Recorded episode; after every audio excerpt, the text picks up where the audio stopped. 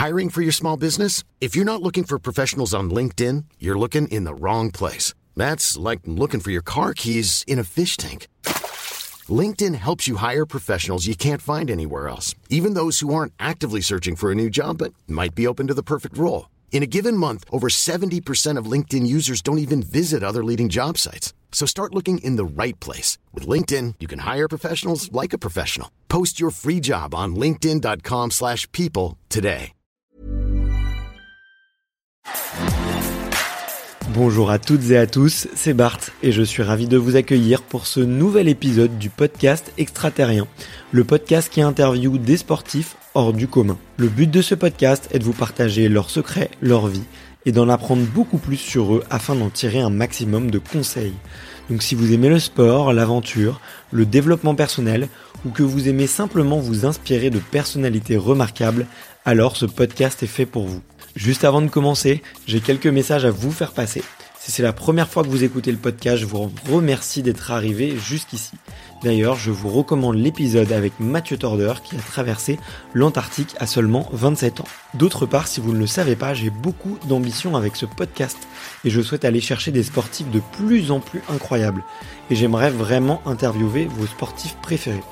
Sachez que l'un des meilleurs moyens de les convaincre de participer, c'est notamment de leur montrer que vous êtes nombreux à adorer le podcast sur les réseaux sociaux et sur les notes iTunes.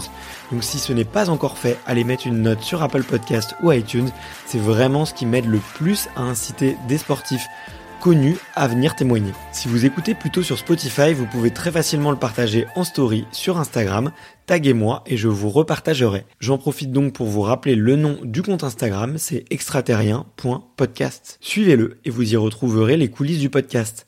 C'est aussi un excellent moyen de me faire vos retours et de me suggérer des invités. Enfin, j'ai aussi créé une newsletter que vous pouvez retrouver très facilement dans Google en tapant extraterrien newsletter. C'est le premier lien qui remonte. J'y partage des bons plans santé, matériel, préparation mentale, des livres, des documentaires qui m'ont beaucoup inspiré. Allez, je ne vous embête pas plus et je laisse place à mon invité du jour. Salut les extraterriens, merci d'écouter ce nouvel épisode du podcast. J'ai adoré tourner l'interview du jour avec Nicolas Fleury. Nicolas, il fait du VTT trial. C'est ce sport où les riders ne pédalent quasiment pas et doivent passer des obstacles énormes avec leur vélo. Vous allez le voir, il a toujours été passionné, il pratique depuis ses 8 ans et sa personnalité a beaucoup évolué avec sa pratique. Vous allez le comprendre durant l'épisode, mais c'était pas du tout quelqu'un de casse-cou et même très peureux. Donc forcément, on a parlé des peurs, de la prise de risque et de transformation. Mais ce que j'ai préféré, c'est que Nicolas, il est aussi super branché développement personnel comme moi. Donc on a parlé de création de routine, de journaling, de comment se protéger du regard des autres, comment utiliser les réseaux sociaux à bon escient et comment progresser en permanence. Enfin, si vous écoutez jusqu'au bout, et je vous le recommande, bien que l'épisode dure deux heures, on a parlé de couple et de relations, car Nicolas est le compagnon d'une ancienne Miss France. Effectivement, c'est un peu spécial. Sans rentrer dans son intimité, je lui ai posé quelques questions sur sa façon de gérer cette célébrité indirecte et quelque part non choisie. Et Nicolas a eu de très beaux messages euh, sur le couple, sur l'amour, ce qui me prouve une fois de plus que le couple est le choix de son ou de sa partenaire de vie idéale est franchement pour moi un critère de réussite. Bref, c'est un épisode passionnant avec Nicolas. J'ai vraiment eu un gros coup de cœur pour euh, cette personne, pour cet homme. Et j'espère que vous aussi. J'espère qu'on aura l'occasion de se revoir et de faire des projets en commun. Cet épisode est long, mais croyez-moi, c'est un bijou. Donc écoutez-le jusqu'au bout. Je vous embête pas plus et je vous laisse commencer avec Nicolas. Ciao Salut Nico Salut. Est-ce que je peux dire Nico? Eh, T'as intérêt de dire Nico même. bon, bah, tant mieux. T'es chez moi en plus, donc euh, tu dis pas à tous les gens qui rentrent ici, ils m'appellent Nico. Ok, bon bah j'aurais été gêné en plus. J'ai un très bon pote qui s'appelle euh, qui s'appelle Nico du coup. donc euh, il te ressemble un peu en plus, tu vois, un ah. grand brun et tout. Je pense un peu casse-cou aussi, donc. un peu casse-couille aussi, tu verras. je peux pas me prononcer encore. encore. je, on va rester poli. Mais bah, écoute, merci beaucoup déjà de, de m'accueillir. Je suis hyper content de te, te rencontrer parce que bah déjà quand bah, j'aime beaucoup rencontrer les athlètes, c'est sûr, mais quand je vois qu'il y a aussi une touche un peu business, quand je vois qu'il y a une touche un peu création de contenu, euh, euh, et aussi, euh, tu vois, des, des, gens qui ont vraiment un double projet, qui sont sortis un peu de la, de la sphère pure compète, bah, je me reconnais un peu, tu vois, et je vois qu'il y a plein de sujets qui me, qui me parlent et sur lesquels je suis sensible aussi, tu vois. Ouais, il y a des questions qui te viennent, quoi. Ouais, exactement, assez naturellement. Euh, donc, euh, je suis trop content d'être là. Euh, Ravi, très content aussi, en ce lundi après-midi. en plus, après, on va aller tourner quelques images. Grave. euh, de... J'espère que t'es chaud. Bah, grave.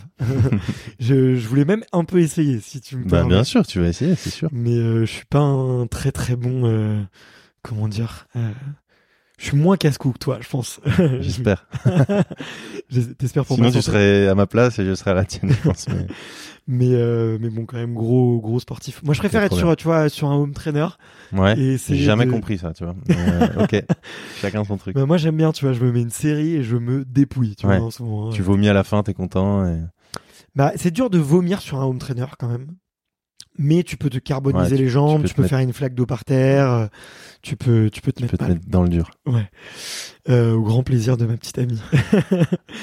mais, euh, mais voilà, donc euh, petite intro faite. Euh, je te disais, il y avait une question traditionnelle sur le podcast, sur les souvenirs, sur l'enfance.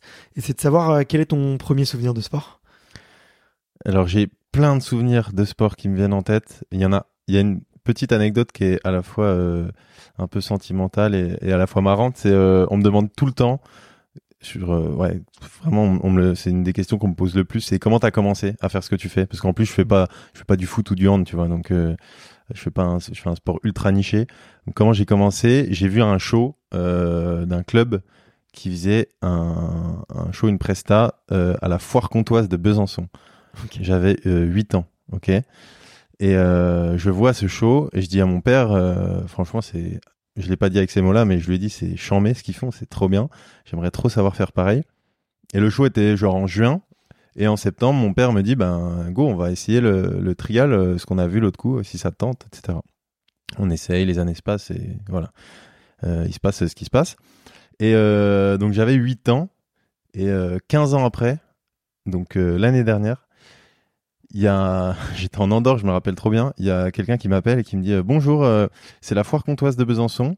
Euh, on, on a trop entendu parler de vous. Euh, on aimerait que vous veniez faire un show euh, sur la foire comtoise. Et euh, je dis ben direct feu en fait. Euh, c'est là que c'est grâce entre guillemets grâce à vous que j'ai commencé. Donc euh, évidemment j'arrive. Et euh, voilà, c'était un peu mon premier. En tout cas, c'est la première fois que je voyais quelqu'un faire mon sport. Et euh, je me souviens que je m'étais vraiment dit, Oh, quand j'arriverai à faire ça, ça va être tellement la classe quand je vais arriver à l'école. euh, je vais être genre en CE2, tu vois. je vais arriver à l'école et j'allais en vélo tous les jours à l'école. Je vais arriver à l'école et je saurais faire deux, trois petits trucs. Ça va être très stylé, quoi. Donc je vais faire ça, vas-y. Tu te souviens de, de l'athlète qui, qui a fait le show? Non, je me rappelle pas vraiment. En fait, ils étaient, ils étaient nombreux. C'était le club qui se déplaçait à Mhm. l'époque. Donc, il y avait vraiment plein de, tu vois, il y avait, il y avait tous les niveaux. Vraiment, il n'y avait pas que les top pilotes qui, qui faisaient le show. Ok. Ok. Ouais, ça, belle, belle histoire en tout cas. Mais ouais, c'était trop cool. Un beau back-to-back. euh, ouais, de ouf. Et tu vois, l'année dernière, du coup, j'ai été faire le show. Et c'était trop, euh, je sais pas, il y avait un truc, quoi. Tu te dis, euh, dès que je voyais des enfants, en plus, il y avait beaucoup, beaucoup d'enfants. Dès que je voyais des enfants, je me disais, putain, ça se trouve, lui, dans 10 piges ou dans 15 piges, il sera, il sera peut-être à ma place, tu vois. Et, et c'est trop bien. Mais souvent, tu sais, on, on sous-estime le pouvoir de, effectivement, de, de ces messages ou de ces shows, tu vois, qui peuvent déclencher des, qui, qui peuvent, qui mettent des étoiles dans les yeux à tous les enfants et qui peuvent créer des déclics, tu vois. Euh, des fois, on se rend pas compte, tu vois, quand on est euh, Ouais, sur son vélo ou dans son studio euh, de cinéma, euh, ou même moi dans mon studio de podcast, euh, des fois, je reçois des messages de gens. euh, Ouais, j'ai écouté tel épisode, ça m'a changé la vie. Et Ouais, ouais. Waouh. Je me suis lancé dans, sur tel objectif et tout et tout. C'est, non, mais c'est clair. Et surtout maintenant, euh, avec les réseaux, on normalise plein de trucs, tu vois. euh, Ouais.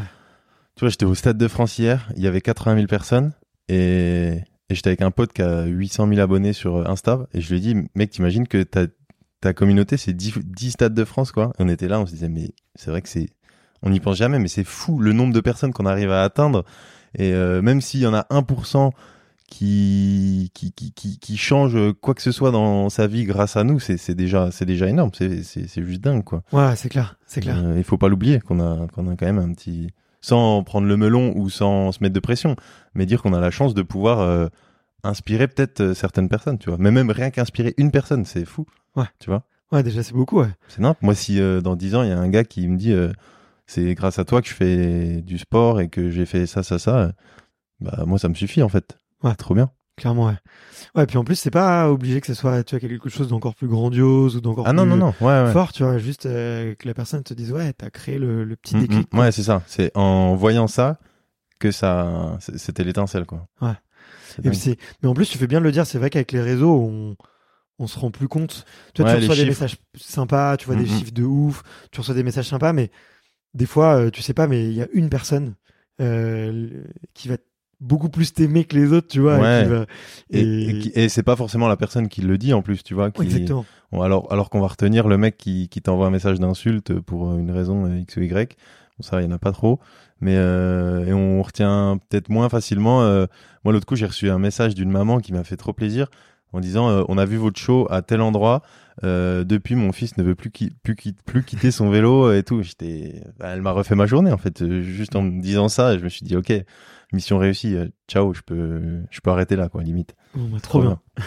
tu faisais, euh, tu donc toi, tu faisais déjà du vélo quand t'as. Ouais, mais du, vé- vélo comme euh, comme tout le monde quoi. Tu vois, j'allais à- j'allais à l'école en vélo, mais j'étais le j'étais genre le petit qui a essayé peut-être tous les sports euh, qui qui existaient dans ma ville, tu vois. Hyperactif. Ouais, j'ai fait du j'ai fait un peu de sport co, mais j'étais archi nul parce que je faisais enfin d'après mes parents, moi j'ai pas trop de souvenirs, mais euh, je faisais que de parler sur le terrain avec euh, limite même avec les adversaires, tu vois, je discutais donc euh, j'étais super nul. Vraiment, c'était une cata. Après, je fais pas mal de judo, pas mal de canoë-kayak, euh, un peu de musique, mais pas assez, pas patient du tout, donc euh, ça a pas duré. Et, un petit peu de trial comme ça, mais au même titre que je faisais du, judo, tu vois, je faisais un peu tout en même temps et et voilà. Et après, c'est la compète qui a fait la qui a fait le tri un peu, mais euh, mais je faisais ça vraiment en mode détente, quoi. Ok. Et quand t'as 8 ans et que tu te mets au trial, euh, bon déjà c'est- cool parce qu'il y avait un club. Ouais, Euh, de ouf. euh, Mais attention, que- club à 45 minutes de chez mes parents quand même. Donc, Maintenant, je réalise, à l'époque, pour moi, c'était normal que mon père, il m'amène toutes Mm. les semaines à l'entraînement, tu vois. Mais maintenant, je me dis, attends, mon daron, on partait euh, tout le samedi après-midi. En fait, c'était c'était que pour moi, donc euh, autant dire un quart de son week-end. On est deux frères en plus, donc euh, donc euh, tu vois, faut faut savoir euh, partager un peu. Et euh, ouais, il y avait un club, mais qui était pas non plus tout près. Et, et là-dessus, j'ai eu trop de chance. Ouais. Mon père, euh, mon père m'amenait tous les samedis après, mais après il y avait les compètes. Je t'en parle même pas. C'était à l'autre bout de l'Europe. euh, trop bien.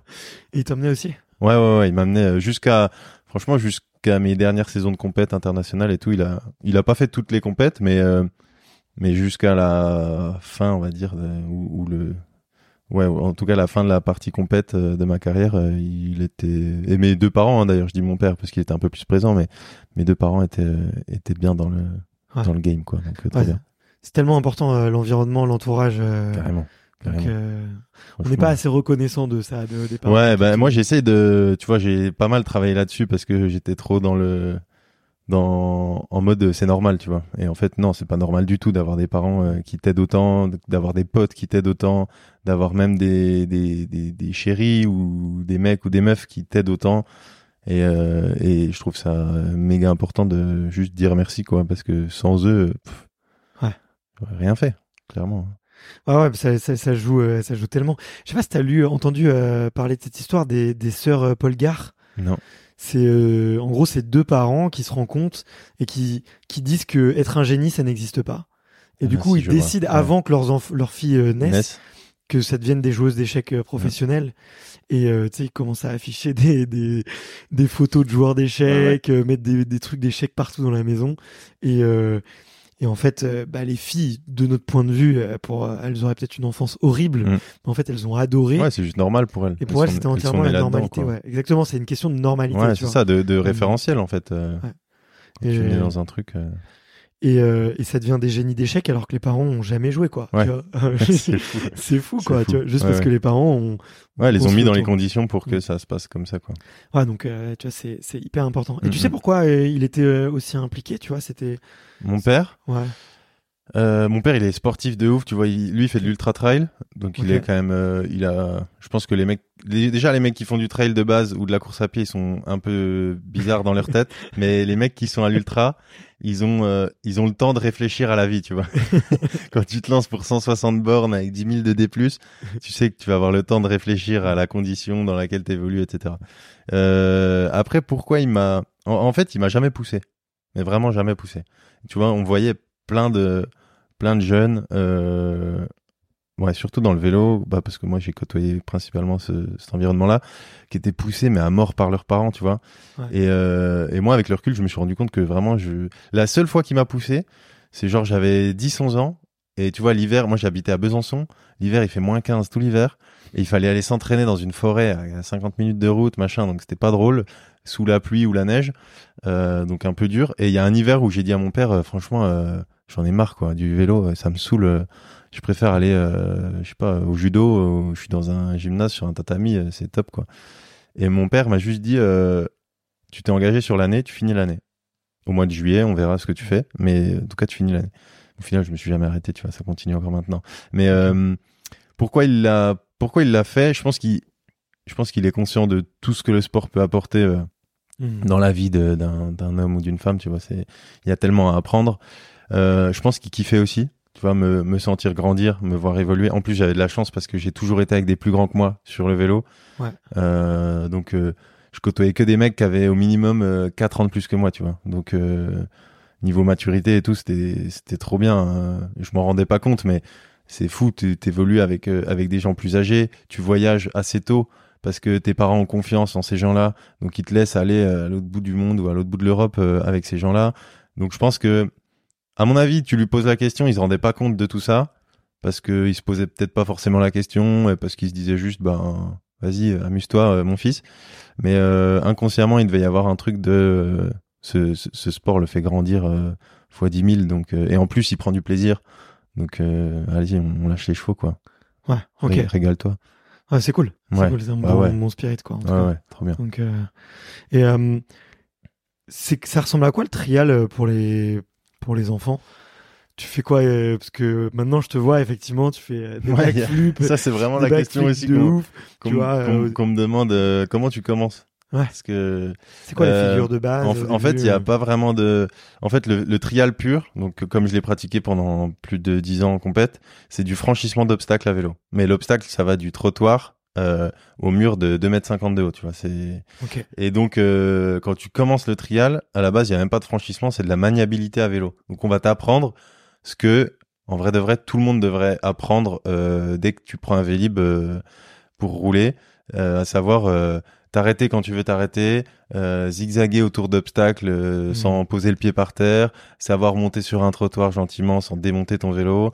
Enfin, c'est vraiment le b à bas de- du vélo, mais limite même de toutes les disciplines du vélo réunies, tu vois. Mm. Et après, tu commences à franchir un petit peu des obstacles petit à petit, euh, d'une manière, enfin de plein. Il y a plein de techniques différentes. Donc, euh, je sais pas, moi je dis n'importe quoi, mais avec de l'élan, sans élan, euh, on arrive. ouais, de face sur le côté, exactement. Passer d'un obstacle à l'autre. euh, et après, il y a, enfin. Tous les obstacles sont différents, donc quand t'es sur un caillou, déjà les cailloux n'ont jamais la même tête. Ensuite, tu peux être sur du bois, donc ça glisse un peu plus. Enfin bref, il y a, il y a mille, mille choses à apprendre là-dedans. Et ensuite, euh, moi, une fois que j'ai arrêté cette partie vraiment très franchissement, dans laquelle j'ai fait de la compète, je me suis mis au trial freestyle, on va dire. Mm. Euh, et c'est là que j'ai pu rajouter des figures euh, et avoir un peu plus de, de créativité dans, dans mon sport, quoi. Ok, ok. Bon bah on va on va en reparler Ouais. parce que je suis je suis très curieux de, de voir tout ça. Mais le comment ça se passe du coup une une compète? Tu vois, c'est tu dis c'est du franchissement d'obstacles. Du coup, Ouais. pour euh, moi je connais la réponse, mais je te je te fais raconter pour euh, les- auditeurs qui connaissent pas. Est-ce que c'est un chrono? Est-ce qu'il y a une part artistique? Est-ce que vous êtes noté? En fait, il n'y a pas du tout de partie artistique, zéro. Mm. On a plusieurs parcours qu'on appelle des zones, et dans chaque zone, on a des obstacles avec des, des, des portes. On, pourra, on appelle ça des portes. C'est vraiment euh, deux petites flèches qui disent Eh oh, c'est- c'est par ici que tu dois passer. Et grosso modo, chaque porte vaut un nombre de points, et tu as deux minutes par zone pour aller chercher le plus de points possible. En gros, c'est ça. Et donc, à la fin de la journée, tu fais tes zones. T'as- on dit que tu as, genre, admettons, euh, cinq zones et tu as deux tours. Ça veut dire que tu vas faire tes cinq zones et tu les refais une fois. Mais entre les zones, tu es vraiment libre. hein. Tu, peux aller, euh, tu peux aller à la buvette, tu peux faire ce que tu veux. Par contre, quand tu rentres dans la zone, tu as deux minutes pour aller chercher tes points. Au-delà des deux minutes, tu sors. Sauf si tu es tombé avant, euh, auquel cas tu sors avant. Et euh, à la fin de la journée, c'est celui qui a le plus de points qui gagne la compète. Donc t'as passé et pour faire une zone t'as deux minutes. Ouais, exactement. Et Donc, si t'as cinq si t'en as 5, ça fait que t'as fait que 10 minutes de vélo, sur ta journée, ouais. euh, fois deux tours ou trois tours. euh, donc 20 ou 30 minutes de vélo. Donc c'est ultra cardio. Et, Ah ouais, cardio. et encore plus maintenant. En fait, les, tu, tu te rends compte euh, sur l'échelle de, des, des 20 dernières années que les zones, elles évoluent vachement. Elles évoluent avec le matériel, avec les techniques, Mm. avec les riders aussi. Et, euh, et maintenant, c'est vraiment un cardio de malade mental. Euh, et en plus de ça, les obstacles sont toujours de plus en plus gros, de plus en plus hauts. Donc, euh, donc c'est ultra complet, quoi. C'est à la Mm. fois ultra cardio, super physique euh, dans le sens euh, où il faut une explosivité, et une puissance de, de zinzin pour euh, aller monter sur des obstacles aussi hauts. Euh, et surtout ultra psychologique, mais comme dans, je pense, dans tous les sports de haut niveau, tu vois. Il y a un moment où le top 10, il a quasiment le même niveau et ce qui va faire la diff, c'est ce qui se passe dans la tête, quoi. Ok, ok. Et d'ailleurs, c'est quoi le, le, le mindset euh, dont tu as besoin Est-ce qu'il faut être un peu agressif faut avoir l'esprit du duel? Est-ce que c'est euh, euh, ne pas lâcher face à la douleur? Est-ce que c'est rester concentré, tu vois? Euh, en fait, Mm. c'est, je pense que ça se rapproche, je dirais de soit de la gym ou de l'escalade. Genre, euh, en fait, t'as pas de, t'as pas d'adversaire en face de toi. Vraiment, le, ton plus gros adversaire, c'est, c'est, trop cliché cette phrase, mais c'est vraiment toi-même Mm. parce que t'es, t'es face à toi-même dans cette zone. T'as deux minutes. La moindre glissade euh, du pneu, des fois, tu roules sur des trucs qui font euh, 3 cm, t'es à 3 mètres de haut. La moindre glissade, de 1, tu foires la zone en question, de 2, tu peux te massacrer. Euh, donc ça peut coûter super cher, c'est fin de journée quoi, fin de chantier. Euh, donc le mindset, je pense que c'est vachement propre à chaque rider. Moi je sais que hum, je sais que ma mon le truc contre lequel je luttais, c'était vraiment euh, arriver à me concentrer et à avoir confiance en les capacités que j'ai. Parce que chaque zone, t'as pas le droit de les essayer en fait. C'est ça aussi qui est super dur. Comme Mm. si t'as en escalade, je sais pas comment c'est, mais c'est comme si t'arrivais sur une voie complètement à vue et que t'as un essai. Tu vois, t'as pas, euh, tu tombes, tu redescends, euh, tu réessayes. Là, t'as un essai ou bah, si t'as trois tours, t'as as trois essais, mais mais les trois comptent quoi. Donc euh, si tu rentres dans la zone, tu te foires au premier obstacle, tu marques zéro point. Ben voilà, t'es- t'es- t'es- tu vas à la suivante et t'es bredouille quoi. Et, euh, et tu peux juste regarder euh, en étant à pied, mais euh, mais t'as pas à essayer. Donc ça Et demande tu euh, peux pas d'avoir regarder les adversaires, j'imagine. tu peux regarder les adversaires, mais Ah, chacun est tellement différent. Enfin, grosso modo, les techniques vont être à peu près similaires, mais euh, tu sais que un tel, il est trop fort sur ce mouvement, donc il va, il va utiliser ce move. Un autre, il va préférer prendre de l'élan, donc il va prendre de l'élan. Enfin, tu vois, c'est euh, c'est assez personnel et, hum, et c'est super dur de pas trop se faire influencer justement par les autres et de se dire, euh, ok, non, en fait, en le regardant, je le sentais d'y aller comme ça. C'est pas parce que un tel va euh, différemment que je vais aller différemment. Je reste sur l'option 1. Mm. Et euh, donc c'est vraiment une bagarre psychologique qui est, qui est, qui est hardcore quoi. Ok. Ok, ouais. Donc tu le regardes avant, tu vois tes concurrents et après Ouais. faut que tu faut que tu quoi. Exactement. Ok. Et il y a toute la, la peur aussi à gérer, tu vois, parce que tu prends quand même des risques. Tu t'élances à pleine balle contre un caillou, c'est quand même pas très naturel, tu vois, de base. Et euh, donc il y a, il y, a, il y a cette notion-là à gérer. Après ça, c'est, je pense que c'est, contrairement à ce que pensent les gens, c'est peut-être le plus facile à gérer, euh, la notion de peur et de prise de risque. je Ok. crois. Quand t'es à haut niveau, en tout cas, tu autant ouais, peut-être les petits ils ont peur, mais à haut niveau tu commences à, à gérer cette partie-là. Mais par contre, la partie euh, faire tes choix et être vraiment dans le moment, dans le moment quoi, c'est c'est le plus dur. je. Ok, ok. Donc rester dans le flow, ouais, et rester concentré. Ouais. Ok, je vois, je vois bien le truc. Tu vois. Et, et tu termines, du coup, tu termines un run, t'es dans quel, euh, dans quel état? Tu Bah. dis que c'est hyper cardio, mais c'est quel muscle qui, qui brûle euh, Est-ce que Franchement, euh, avant-bras, euh, je sais pas si ça se voit, mais euh, ouais, t'as des gros avant. avant-bras, euh, avant-bras en feu, parce qu'on a les freins au bout des doigts, donc euh, puis ça Mm. demande une coordination de, de fou. On est assez crispé quand même sur les bras. Ouais, C'est- vous pédalez quasiment pas. Ouais, on pédale très que- peu. On que pédale très peu, contrairement à un mec qui va faire le tour. Euh, donc euh, mal de cuisse, c'est un peu le lendemain, mais c'est pas c'est pas vénère. Par contre, on prend des chocs de fou dans toutes les articulations parce que quand tu descends euh, de de 2 mètres euh, par terre sans amortisseur, ben forcément ça ça tabasse. Donc euh, on se doit d'avoir d'être d'être gainé en fait euh, Mm. c'est assez complet je vais pas te dire euh, c'est les quadris qui taffent le plus machin Mm. non en général euh, les gars ils ont ils ont des épaules un dos euh, taillé de ouf euh, des abdos sculptés et des cuisses puissantes quoi donc tu vois il y a pas de Ouais, une grosse poigne. Et, une, et de la corne plein les mains comme moi. Ouais, tu moi je suis dans le crossfit, donc tu bah vois, voilà, je, je suis des pas mains mieux. de bûcheron, quoi. Ouais, exactement. Ok, ok. Et il y a un petit passage qui m'a interpellé, c'est que tu dis ouais, euh, quand on est plus petit, la peur c'est autre chose, mais ça disparaît avec l'âge. Comment t'en es sûr de ça? Euh, moi, il faut savoir que aujourd'hui, les gens, ils me voient, ils me voient sur un vélo, ils se disent, mais lui, il est malade, il, tu vois, il, il a, un- il a un grain. Moi, j'étais vraiment le plus peureux des plus peureux euh, quand j'étais tout petit, tu vois. J'étais le, Ah ouais? ouais, vraiment le, tous les, du coup, les grands avec qui je m'entraînais, ils, ils m'insultaient, tu vois. Ils me disaient, mais en fait, vas-y, pose ton cerveau et fais ce que tu sais faire. Euh, et j'ai l'impression que ça, avec l'expérience, t'as aussi confiance en ce que tu sais faire, t'as beaucoup plus de référentiels, t'as, c'est con, mais t'as une base de données euh, interne qui est plus importante, donc tu sais exactement de quoi t'es capable et de quoi tu n'es pas, tu- ce que tu Mm. sais faire, ce que tu sais pas faire. Et je pense que ça, ça élimine une grosse partie de, des peurs que tu peux avoir euh, étant petit, euh, parce que quand t'es petit, t'as beaucoup plus de mal à savoir est-ce que ça va passer ou pas, quoi. Euh, quand t'es grand, tu, sais pas, ouais, je pense que la maturité aussi, ça aide à, à relativiser sur les risques. Faire des, enfin moi je sais que par exemple, je fais pas mal de ski l'hiver où je prends des gros risques. Et quand je reviens sur le vélo, tu vois que je sais pas quand t'es euh, dans une pente euh, raide, que tu vas très vite, que si tu tombes c'est quasi la mort. Euh, quand tu reviens sur le vélo, sur des trucs un peu chill qui te faisaient peur avant, tu dis mais attends, euh, en fait il y a pas Mhm. lieu d'avoir peur là. Euh, J'ai déjà fait bien pire. Donc euh, je pense que c'est en ça que la, la peur Mhm. va en, en décroissant. Mais c'est pas pour autant qu'il faut euh, prendre encore plus de risques. Je pense que c'est juste un truc qui te permet d'être plus en phase avec ton niveau en fait. Ok, ok. C'est marrant ce que tu dis sur le ski, le passage du ski au, au vélo, quoi.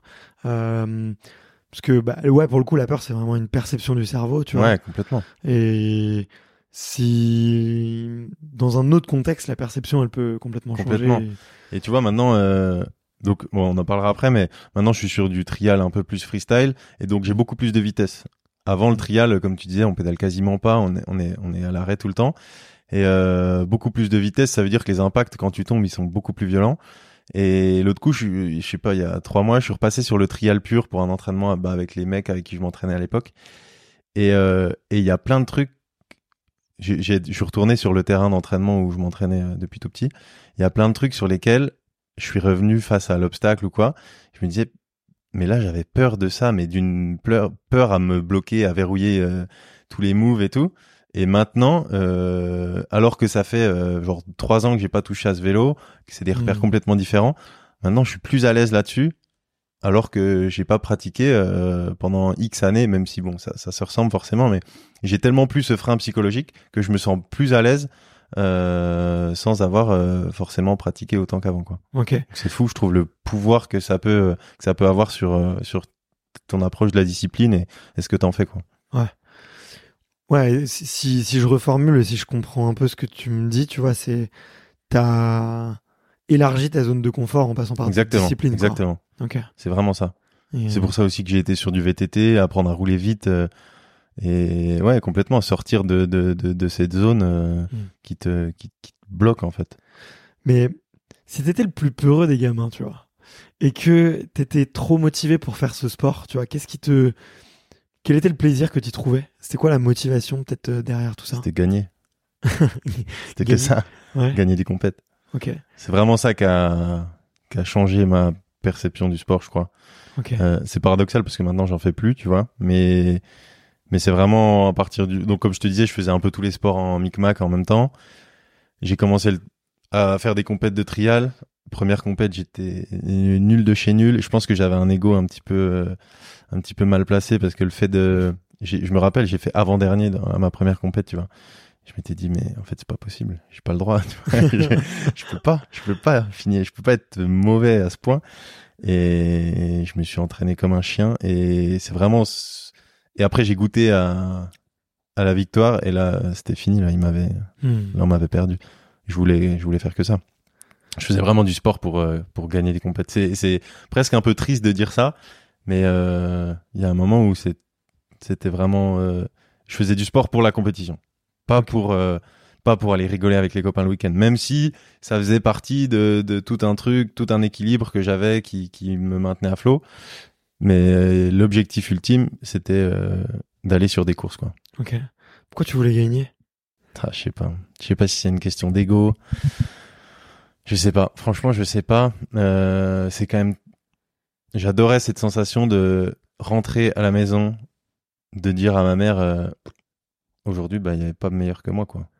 Je les ai tous mis d'accord. C'est horrible, hein. Non, mais c'est horrible, mais. Non, mais rendre mais, fier sa mère, euh, c'est Et, super et- driver. et je voyais hein. mes grands-parents le lendemain qui me disaient, qui m'appelaient, ils disaient, ah, t'es sur la couverture du journal et tout, tu vois. Et rien que pour eux, en fait, je crois que j'avais qu'une envie, c'était de rentrer, de leur dire, euh, voilà, on a, fait- on a fait le job, tu vois, euh, on a fait le taf, euh, on les a mis d'accord et, et voilà, on vise la prochaine maintenant et on va faire encore mieux. Mais Ok. C'est vrai, pour, pourquoi, pourquoi les, pourquoi les gagner euh, C'est une question euh, qu'on pourrait poser, qu'il faut, qu'il faut poser à tout le monde, je pense. Mais c'est pas facile. Parce que c'est c'est super dur Mm. d'y répondre. C'est en fait t'es tellement dans l'ego quand tu veux aller gagner.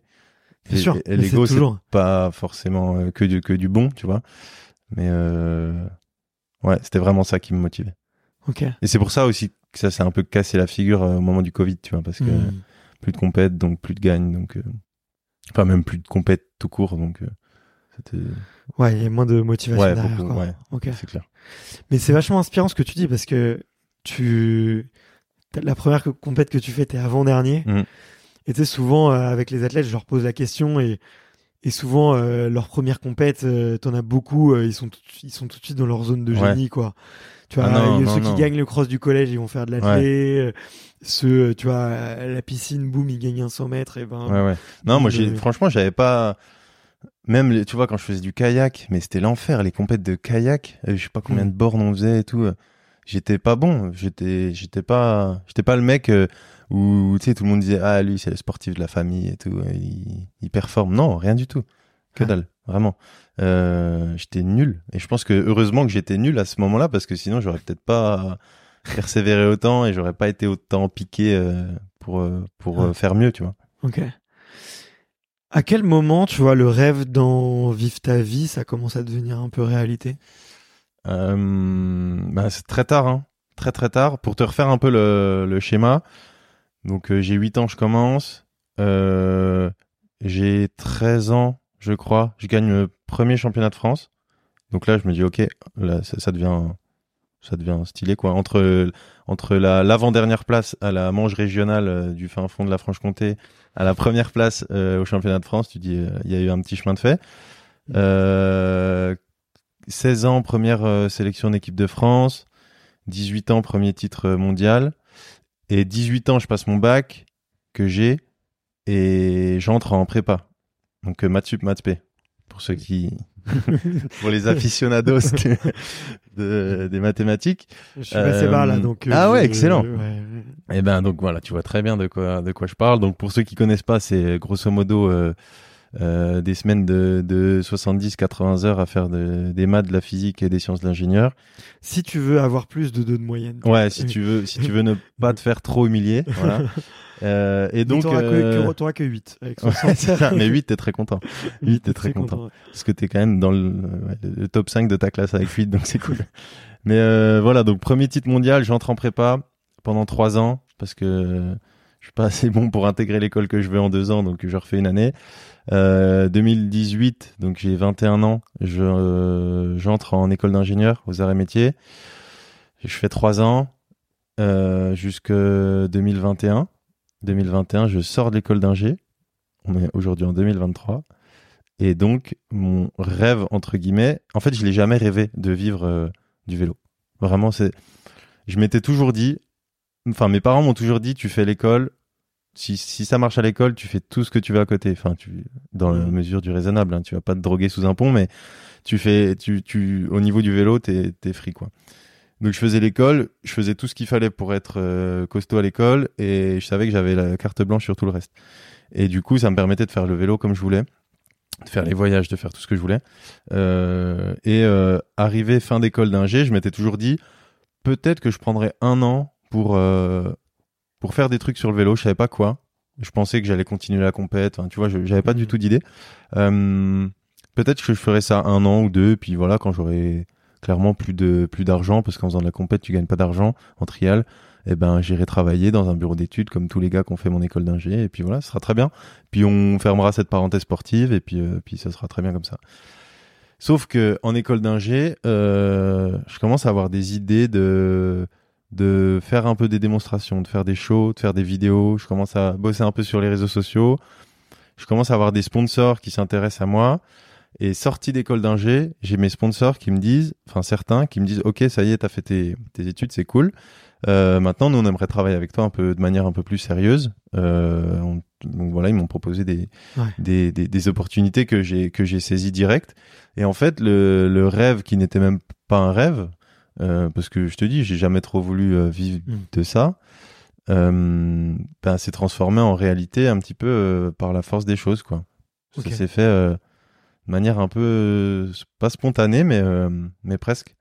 Ouais, tu t'es laissé porter en fait. Ouais, c'est ça. Enfin, aujourd'hui je dis ça, mais non, je me suis pas laissé porter parce que j'ai charbonné euh, comme un ouf pour aller trouver des projets, pour montrer que j'en voulais et que. Mais c'était pas dans l'objectif de vivre du vélo, tu vois. J'avais pas le goal ultime, vivre de ma passion. Qu'est-ce qu'il faut que je fasse pour que- pour y arriver? Non, j'avais plein de projets qui me faisaient trop kiffer. Euh, ma vision du sport et de l'ingénierie et de, du monde de l'entreprise que j'avais réussi à avoir euh, grâce à l'école d'ingé, grâce à la prépa et compagnie. Ma vision du, du travail aussi, parce que quand t'es en prépa, bah, tu le sais aussi, euh, il faut il faut bosser quoi. Il faut bosser. Donc euh, t'arrives, t'as un petit branleur euh, qui sort de terminale, tu ressors de prépa. Quand t'es quand t'as quand t'as charbonné, t'es t'es plus trop la même personne. Enfin Mhm. moi, je en tout cas ça m'a ça m'a un peu matrixé dans le bon sens du terme. Et, euh, et tout ça mis bout à bout, euh, je me rendais compte que j'avais des trucs peut-être que mes potes autres euh, athlètes n'avaient pas, enfin des, des, des, des trucs un peu différents en tout cas, et que j'en voulais quoi. Je voulais, euh, je voulais faire des choses. Je savais, le- l'objectif c'était pas de gagner de l'argent avec du vélo, mais je voulais faire des choses. Et j'ai eu la chance d'avoir les sponsors qui m'ont dit, trop bien, ça tombe bien, on cherche des gens qui veulent faire des choses, donc euh, trop cool. Quand tu dis que la prépa ça t'a matrixé, qu'est-ce que tu veux dire par là? Euh, ouais, ça t'apprend à bosser. hein.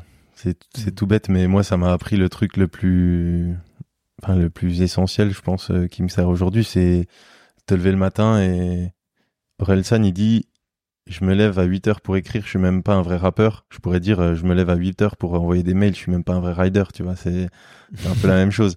Euh, non, ça m'a vraiment appris à, à bosser, à bosser en groupe aussi, étonnamment, parce qu'on on entend souvent les mecs qui sortent de prépa, qui l'ont un peu mal vécu, dans des classes un peu euh, compètes à mort et tout. Euh, ça se tire dans les pattes. Moi, c'était pas du tout le cas, donc j'ai eu vraiment de la chance à ce niveau-là. Euh, c'était entraide euh, au max. J'ai rencontré des mecs euh, en or avec qui je suis encore en, en lien. Et, euh, et donc ça, c'était super fort. Et juste bosser, quoi. En fait, euh, te lever à 7 heures, te coucher à 1 heure et avoir fait que, que de travailler. En plus, sur des trucs que tu sais euh, euh, qui serviront certainement à rien. Et ça, C'est pas des plus fun. ouais, c'est pas des plus fun. Après, moi j'aimais bien les maths, mais. Ouais, Ouais. et, et en fait, t'apprends à. Tu vois, mon petit frère, il sort de prépa là. Et il me disait tout le temps, putain, mais les maths, ça sert à rien, je comprends pas et tout. Et, et, et avec du recul, t'apprends que. Enfin, moi, c'est c'est le- l'enseignement que je retire, peut-être que c'est pas le bon, mais j'ai juste appris que la prépa, ça t'apprend à réfléchir vite sur des sujets ultra variés. Hmm. Et enfin, en l'occurrence, en prépa, c'est sur des sujets précis, donc les maths, la physique, machin. Mais ça te permet par la suite de réfléchir vite sur euh, plein de sujets et de t'adapter à plein de situations différentes. Hmm. Et ça, c'est ultra utile dans la vie, quoi. Ouais. Tu vois, t'es. Franchement, il, il t'arrive une galère, t'es sur un tournage, t'es sur un gros projet, il y a un budget à gérer, machin. C'est, c'est, c'est tout le temps des, des couilles qui t'arrivent. Il faut s'adapter dans la minute, trouver des solutions, contacter les bonnes personnes, etc. Et, et je pense qu'avec du recul, c'est la prépa qui m'a appris à, à dire putain, on est vraiment dans la merde. Mais ok, il y a des solutions, c'est obligé, il y a des solutions. Vas-y, faut, faut qu'on les trouve et, et on reste pas euh, blotti là euh, à rien faire, tu vois. T'as 15 devoirs maison à rendre pour le lendemain, ben toi tu fais le toi tu fais le 1, toi tu fais le 2, toi tu fais le 3, on mutualise tout ça à une heure du mat et, et on y arrive, tu vois. Mais euh, ouais, c'est c'est ça, je pense que ça m'a appris. J'avais jamais entendu cette, euh, cette vision de la prépa, tu vois. Moi, je le voyais beaucoup comme ça te, si tu veux, pendant deux ans, tu vois une quantité de problèmes dont tu dois, auxquels tu dois trouver les, solutions. Que en fait ça te familiarise justement à être dans un esprit de résolution de problèmes. en Ouais, ouais, ouais, ouais. Mais j'avais pas réfléchi sous l'angle de la vitesse, mais tel que tu le dis, c'est très vrai quoi. Et le deuxième truc que je trouve que ça t'apprend, ça, ça t'apprend à, hum, en anglais et les Américains disent euh, deep dive, tu Mm, vois. mm, mm. Ouais, ça t'apprend à aller vraiment en profondeur sur ouais. des sujets. Parce que t'apprends des trucs en euh, maths soft, et en soft physique. skills euh, à mort, quoi. Ouais, ouais, et, et tu, enfin, tu, tu rentres vraiment en profondeur sur des sujets. Effectivement, ça va peut-être pas te servir, mais au moins ça t'apprend ça, tu vois. Et que tu après tu peux réutiliser si tu vois demain tu veux faire, je sais pas, du montage vidéo. Mm, mm, mm. Bah, on, ouais, t'as appris à apprendre euh, en profondeur sur ce truc-là. Ouais, du coup, et- tu peux reproduire. Et à apprendre vite aussi. Ouais, apprendre vite. apprendre vite, c'est il y a rien de plus utile, tu vois. Tu discutes avec n'importe qui. Tu... Enfin, moi, je sais que du coup, ça m'a permis aussi de développer ma peut-être ma curiosité, même si elle était, elle a toujours été un peu présente, mais je sais que j'adore discuter avec des gens. Bah, on a discuté avant de commencer à tourner, tu vois, pour comprendre euh, ce qu'ils font dans la vie, comment ça marche, euh, d'où ils viennent, ce qu'ils ont fait avant, où est-ce qu'ils veulent aller après, tu vois, c'est des et, et apprendre de, de, de tout, de tout, de toutes les situations, de toutes les rencontres, et ça, c'est trop bien, quoi. Et euh, ça, ouais, ça te crée une curiosité de ouf. De Ouais. ouf. Ouais, c'est clair. Mais comment est-ce que tu arrives à jongler à ce moment-là? Parce que t'as tes premiers résultats internationaux, Ouais, tu passes en senior en plus. ouais, exactement. Donc, Ouais, non, je crois, j'avais vu dans tes résultats quoi que tu rentres dans le 15-20 mondial en ouais, plus à ce moment-là à peu près. Ouais. Euh, Euh, Donc 2000, ouais, 2015, euh, je gagne euh, chez les juniors euh, le mondial. 2016, je suis en senior. Et, et en trial, on n'a pas d'année. euh, je sais qu'en VTT, ils ont le U23. Là, c'est entre tes Ouais. 18 et tes 23 ans. C'est cette catégorie un peu de transition. Nous, on n'avait pas ça, donc tu te retrouves direct dans le grand bain, quoi. Euh, comment j'ai jonglé? Franchement, la première année, j'ai pas jonglé. Hein. J'ai- J'ai tout ramassé euh, dans les dents et j'ai été en première année de prépa. Tu comprends pas ce qui t'arrive, tu sais pas comment travailler, tu connais pas euh, tes, rythmes. euh, franchement, c'était hardcore. J'allais, j'avais plus que deux entraînements de vélo par semaine. Par contre, je m'étais mis plus à la muscu parce que c'était plus facile. J'avais une salle de muscu dans mon lycée et ils me laissaient y aller quand je voulais. Donc j'allais à la muscu tous les jours. Ensuite, je suis rentré en appart. Donc j'étais en internat, première année de prépa. Deuxième année et troisième, j'avais un appart.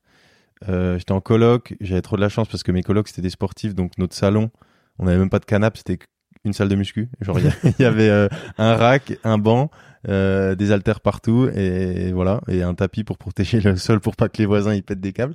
Mais donc on a c'était c'était super timé, tu vois, on finissait à 18h quand on n'avait pas de colle. On faisait notre muscu et ensuite il y en avait un qui faisait à manger, on mangeait, on partait sur le taf jusqu'à bah, voilà minuit une heure et c'était ultra timé Hmm. et c'était comme ça tous les jours. Euh, et il y avait pas de place. En fait, il y avait juste pas de place à la, pour la pour la distraction. Enfin la distraction. On n'allait pas au bar quoi, clairement. Ouais. On n'allait pas au bar, on n'allait pas au ciné le week-end et, et le week-end c'était compète et euh, souvent. C'était ça le plus chaud en fait, c'est que le week-end quand quand tes potes ils finissent leurs devoirs, euh, les gros trucs à rendre, ben toi tu les finis, t'es à l'aéroport ou t'es dans ta chambre d'hôtel, c'est pas les mêmes, c'est pas les bonnes conditions, t'as pas la tête à ça parce que dans trois heures il faut que tu sois sur le vélo. Enfin tu vois c'est c'était des c'était pas les moments les plus fun peut-être, mais mais j'ai trop appris pour euh, pour regretter tu vois. C'est Ouais. c'était quand même ultra enrichissant. J'avais j'avais deux vies quoi. Ouais. J'avais deux vies en une, donc c'était trop bien. Et t'as jamais eu la frustration un peu du, comme tu le disais, tu vois, de la fête, euh, de l'accomplissement. Moi, j'ai quand même un souvenir, tu vois, du, bon, le samedi soir, euh, avec les potes de Ouais. prépa, tu sais, il y avait le devoir, je sais pas pour vous, c'était le samedi matin. Non, vendredi soir non. Bon, ben, tu vois, nous, c'était, ouais, le samedi matin à midi, Ouais. et on savait que, ouais, allez, tu rebossais un peu le samedi après-midi, et le dimanche, tu faisais quand même un peu, euh, Mm, mm, t'allais mm. un peu t'amuser, quoi. Mais, Euh, en fait, ça-. Je- en, surtout en deuxième et troisième année de prépa, c'est- là où j'ai commencé vraiment à, à devenir bizarre. J'ai lu taquet de bouquins de développement perso, de, tout ce ça. moment-là Ouais, à ce moment-là, vraiment à ce moment-là. Et, euh, et j'ai compris plein de trucs sur la performance euh, qui me servaient aussi dans, le, dans mon sport et que j'appliquais. Euh, je travaillais avec des prépas mentaux et compagnie. J'appliquais un peu les mêmes recettes entre le sport et la prépa, quoi. Et, euh, et en fait, j'aimais tellement cette sensation de soit de revenir d'une compète avec un putain de résultat, soit de sortir d'un d'un devoir, d'un contrôle en, en se disant putain, j'ai je l'ai brisé quoi. Je, c'est bon, c'est bon, c'est gagné. Il, il est en miettes le truc. Et, et pour arriver à ces résultats-là, je savais que j'avais pas le droit de, de faire la teuf ou de machin. Et en fait, j'aimais j'aimais beaucoup plus la sensation du travail accompli bien fait que la sensation euh, de sortir avec des potes euh, et euh, de- de- d'aller dans le bar ou, ou en boîte le samedi soir. Ouais. Donc l'un dans l'autre, j'ai jamais trop ressenti de frustration. Mais Ouais, t'avais un système de récompense ouais, hyper sain. quoi. ouais, c'est ça. Ouais. C'est ça, c'est bizarre, tu vois, quand, quand on est ado, jeune, qu'on associe la récompense du travail, tu vois, à une détente euh, Ouais, un peu bah, néfaste pour notre santé, quoi. En vrai, vois, de ouf. Et, encore, bizarre. encore aujourd'hui, tu vois, euh, je suis pas le mec qui va, qui va se mettre une cartouche monstre euh, le samedi soir et tout. Parce que je sais que je déteste tellement avoir la sensation de perdre mon temps Ah, le lendemain. le lendemain. Ça, me- ça me ronge. En fait, je m'en veux tellement le lendemain Mm. Que, à force de, de- de- d'avoir ressenti ça le dimanche matin, maintenant je me dis, bah, non, en fait, j'ai, j'ai, je sais que je vais ressentir ça demain matin. Donc, euh, non, je. Ouais. Et en plus de. Ouais, c'est tellement plus fort que le plaisir que je tire de la soirée que je préfère euh, ne pas me, me fusiller. euh, Bon, il y a bien sûr des occasions où on se torpille, hein, mais on va pas se mentir. Mais euh, mais voilà, c'est un peu le, ce Mm. truc-là qui, qui, qui m'a maintenu à flot aussi, je pense. Ok. Mais c'est marrant ce que tu dis. moi, là, ça fait, je dirais bien trois mois et demi, quatre mois que j'ai pas bu une seule goutte, tu ah vois. ouais, j'en ai trop bien. Parce que en fait, j'en étais arrivé au stade où même si tu vois le samedi soir, j'allais me prendre euh, juste une pinte, tu vois, avec un pote. Mm. Le lendemain, j'étais pas, Ouais ouais ouais. j'étais pas à 100%. Et je suis devenu tellement accro à la sensation d'être Bah tu vois là, à c'est- 100% de forme. euh, et je kiffe, tu vois, et ça me permet de, tu vois, de m'entraîner une, heure, trucs, ouais. une heure par jour, d'avoir une boîte, d'avoir des salariés, Mm. de faire des projets de ouf que je kiffe. ouais ouais. Que si je suis un peu fatigué, je m'en veux tellement, Bah, tu vois. C'est exactement cette sensation. Et tu vois, et j'ai eu, et en fait, pendant longtemps, je me suis forcé, tu vois, à... allez, je bois une bière, j'en bois une petite deuxième. Ouais, mais au final, tu le faisais pour les autres, pas pour toi, quoi. Exactement. Ouais, c'était Et- l'alcool social et, et- et moi, c'est. c'est mauvais parce que les gens te le reprochent. Enfin, moi, là, je vois que depuis que je bois plus du tout, les gens me le reprochent. C'est, euh, Ouais. ou- pas, pas ils me le reprochent, mais c'est, ah, tu Ah, peux, tu, tu- ah, le- tu peux, Ah, ça une va. petite. Ouais. Ouais, bah oui, non, mais je le, je le connais. Je le connais, bien sûr, tu Tu vois. me l'as euh, fait direct, donc ouais, tu le connais. Ah non, mais je, le- je le connais par cœur. On a, je pense, on a les mêmes potes et, et oui, bien sûr. Mais c'est, enfin, moi, je leur, en- je leur en veux pas. hein. Euh, Ils- à côté de ça, ils me disent aussi, euh, putain, je sais pas comment tu fais euh, tout ce que tu fais, tu vois. Hmm. Et donc euh, l'un dans l'autre, je me, je me dis que voilà, je suis pas. Et, et en fait, euh, comme, comme tu l'as dit, tu, tu tires tellement de satisfaction à faire les choses à 100% et à te sentir euh, trop bien dans ton corps, à t'entraîner, à mener tous tes projets de front, que rien que pour ça, euh, si la solution c'est de plus boire ou si la solution c'est de plus dormir ou je sais pas quoi, et ben feu quoi. En Mhm. fait, le mec qui fait oh ben euh, on en reparle dans 10 ans, dans 10 ans tu lui feras oh vrai, tu cherches un stage Ah, allez viens. non, je caricature un peu, mais mais voilà, chacun tire sa satisfaction. Si lui, son gros délire, c'est de boire 5 pintes le samedi soir, ben feu quoi, qu'il se fasse kiffer, tu vois. bien T'es pas en train de le, le- lui dire fais pas ça. Hmm. Tu lui dis juste, moi je je fais pas ça. Par contre, je viens au bar. Tu vois, moi moi c'est c'est je je rends fou tous mes potes parce que je vais au bar, je commence, je commande une grosse gaufre au Nutella pendant que tout le monde boit des pintes, tu vois. Et parce que je sais que la gaufre au Nut, elle me fait trop du bien, elle me fait trop kiffer, tu vois. Ouais. Alors que la pinte, euh, pff, bah moyen, je sais que le lendemain, je vais un peu la regretter, que machin. Et, du coup, je les, je les rends dingues, tu vois, mais bon, maintenant, je leur dis, de toute toute façon, maintenant, ils le savent, donc euh, Ouais. ils sont plus surpris. Ils sont plus surpris. Mais euh, non, mais en tout cas, ce que ce que je trouve assez ouf, enfin, j'ai- bon, je mets en l'occurrence, j'ai plus, plus de 30 ans avant de m'en rendre compte, c'est à quel point l'alcool est quand même ancré dans la culture, tu vois. Ah bah oui, bah surtout Et en France. que, C'est ultra social. ouais, exactement, et que si t'es avec tes amis, tu dois boire un coup, Ouais, tu vois. ouais, c'est- C'est dans les mœurs. Hmm. Mais, je trouve euh, un peu, enfin, moi, en tout cas, en ce moment, je trouve ça me choque, quoi, de que on juge autant les gens qui n'aient pas envie de boire, tu vois. Ouais, je me sens un peu jugé, moi. après, euh, après, tes bons potes qui savent ce que tu fais dans la vie de tous les jours, bien sûr. ils vont pas, en vrai de vrai, ils vont pas te, enfin, je pense pas qu'ils te, qu'ils te jugent, tu vois. Le mec qui va te juger, c'est le gars qui te connaît pas, qui comprend Ouais. pas trop, qui pour lui, euh, ben oui, bien sûr, on est samedi soir, on va boire, quoi. Euh, Et j'ai envie de dire, euh, ce- ceux qui nous jugent, bah, continuez. Enfin, qu'est-ce qu'on s'en fout? Ah ouais, Non, mais c'est vrai, tu vois. clairement. C'est pas ça qui, c'est pas les gens, c'est pas ces gens-là qui vont changer notre notre vie, quoi. Donc, Ouais. Qu'est-ce que t'as retenu de toutes tes lectures euh, dev perso que t'as eu en prépa?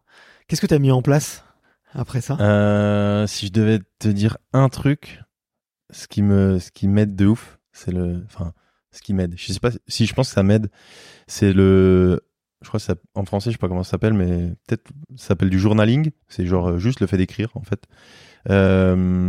Alors je sais plus dans quel bouquin, enfin suite à quel bouquin j'ai mis ça, j'ai mis en place ça, mais tous les jours j'écris, tous les matins. J'écris euh, deux choses principales, on va dire. Euh, D'abord, euh, j'écris ce qui me fait kiffer. Donc, on appelle ça la grati les gratitudes, mais Hmm. je trouve que le terme est un peu gourou. Donc, euh, c'est vraiment plus euh, ce pourquoi je suis heureux de me lever ce matin. Donc, c'est, mais ça va de, de genre euh, de j'ai mangé une salade césarière, elle était trop bonne, à euh, trop heureux d'avoir euh, d'être en bonne santé, tu vois. Ou de, c'est super vaste. C'est il n'y a pas de petits trucs en fait. Euh, L'idée c'est de se rendre compte de de, de la chance qu'on peut avoir. Et je dis Hmm. pas ça parce que ouais, enfin je, je vois des gens les déjà le, le mec qui dit ouais mais c'est facile pour toi tu vis de ta passion machin chouette. Euh, non je parle pas de ça en fait. Je parle juste de je suis trop heureux hier j'ai passé un moment de qualité avec euh, avec ma mère. Euh, ça faisait longtemps qu'on s'était pas vu. Euh, on a mangé euh, on a mangé ensemble c'était c'était chouette quoi. On a on a parlé. C'est des trucs ultra simples. C'est pas euh, trop content. Hier, j'ai reçu un devis de 1 million d'euros signé, machin, tu vois. Je m'en fous de ça. On le note aussi de temps en temps. Ouais, de temps en temps, on le note. Premier, on le notera. Premier, on premier devient Ouais, un c'est million, ça. on le note. On le note. Mais, euh, Mm. mais voilà, donc les, les gratitudes et euh, les objectifs. Euh, Mm. Court terme, moyen terme, long terme. Et Tu les réécris quotidiennement. Ouais, mais je, en fait, je les réécris pas. C'est pas genre euh, objectif, euh, je sais pas, genre passer telle figure et le lendemain, je réécris objectif passer telle figure. C'est plus euh, objectif du jour. euh, J'ai un podcast avec un mec cool. euh, je vais essayer de m'éclater et de et de d'être le plus authentique possible, tu vois. euh, et après, on va aller euh, et objectif un peu long terme. Il y a tel dossier que j'aimerais bien euh, closer rapidement parce que c'est un sujet qui me tient à cœur, c'est un projet qui me Mhm. tient à cœur, etc. Tu vois. C'est franchement, j'écris jamais la même chose Ok. alors que les objectifs sont peut-être plus ou moins les mêmes, mais euh, mais voilà. Donc le journaling, c'est vraiment un truc euh, qui m'aide de malade parce que j'ai vu une image l'autre coup qui m'a pas mal euh, parlé. C'est genre euh, les pensées. Il y avait écrit les pensées. C'est un mec qui tient, qui essaie de tenir de l'eau, mais tu vois l'eau passe forcément à travers ses, ses doigts. Et euh, l'écriture, c'est juste un verre d'eau euh, qui est rempli. Et c'est, je trouve, c'est trop ça. C'est euh, les pensées, on en a tellement dans la journée, machin. C'est impossible de. Ouais, c'est c'est c'est c'est un flux continu. Et écrire, c'est vraiment le truc qui te permet de, je sais pas, de de faire ressortir euh, noir sur blanc ce qui te ce qui te travaille, les les projets que t'as, etc. Et je trouve que ça aide à structurer la pensée de de malade quoi.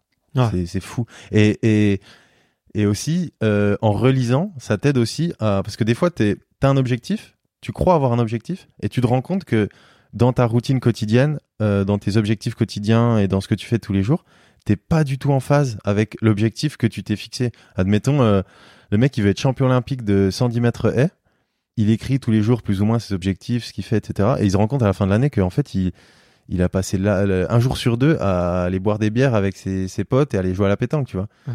Et, et sans faire ce reporting un peu euh, précis, tu, tu peux te rendre compte de que tu mets pas les bonnes choses en place euh, pour être en, en accord avec euh, avec les objectifs que tu t'es fixés. Et Ouais. je trouve que c'est ultra puissant en fait comme euh, comme truc.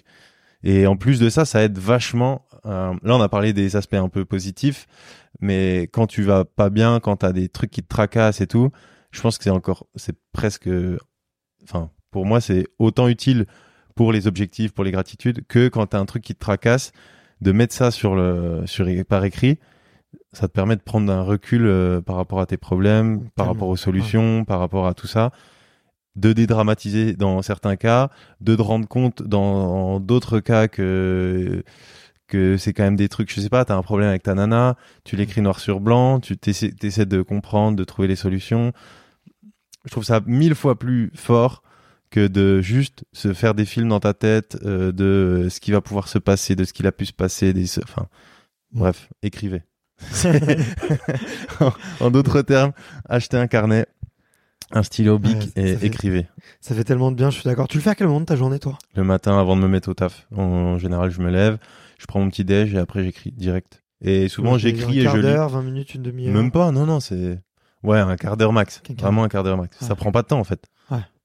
Mais euh, écoute, moi j'ai tout pareil que toi. Ce que je, je fais, je fais pas vraiment les objectifs. Euh, je mets un peu qu'est-ce qui va m'emballer dans la journée, tu vois. Ok, Donc c'est un ouais. peu différent. Et aussi régulièrement, j'essaye de mettre qu'est-ce que j'ai appris, tu vois. Qu'est-ce Ouais. que j'ai appris. euh, donc souvent pareil, moi c'est le matin avant de commencer la journée. euh, Qu'est-ce que j'ai appris hier, tu vois. Et ça je le note. Et là, euh, je te partage un truc que m'a dit ma coach. Je pense que je vais le mettre en place parce que c'est ultra puissant. C'est que moi toutes les semaines je reprends mon carnet et je surligne le gros highlight de ma semaine, tu vois. Euh, tu vois, euh, et, et où vraiment les gros highlights, je les, je les mets, tu vois. Et je, je les mets dans un autre fichier qui s'appelle euh, fierté de l'année, tu vois. Et je mets euh, tous les trucs, euh, tu vois. Et je mets un peu tout, tu vois. Des Ouais, c'est le wall, of Fame. euh, Ouais, exactement, Ok. Wall of Fame. Et en fait, euh, ma coach, elle me disait, Bart, euh, t'es un hyperactif, tu t'es toujours à donf et tu vois toujours plus grand et dès que tu réussis un truc, t'es déjà dans le prochain projet. Ouais. Et elle me dit, tu célèbres pas assez. Et, et du coup, des fois, euh, je pouvais avoir tendance à un peu, euh, tu sais, déprimer parce que Ouais, parce que ça avance pas assez le vite. prochain projet, exactement, il avance sûr. pas assez vite. Bien sûr. Et du coup, elle m'a conseillé un truc que je vais faire, c'est de de faire un album photo. Et tu vois, là, je vois tes photos qui sont derrière toi, là, Ouais, de mettre toutes les photos en fait que j'ai associées comparées au highlight de ouais, ma ouais, semaine, ouais, tu vois.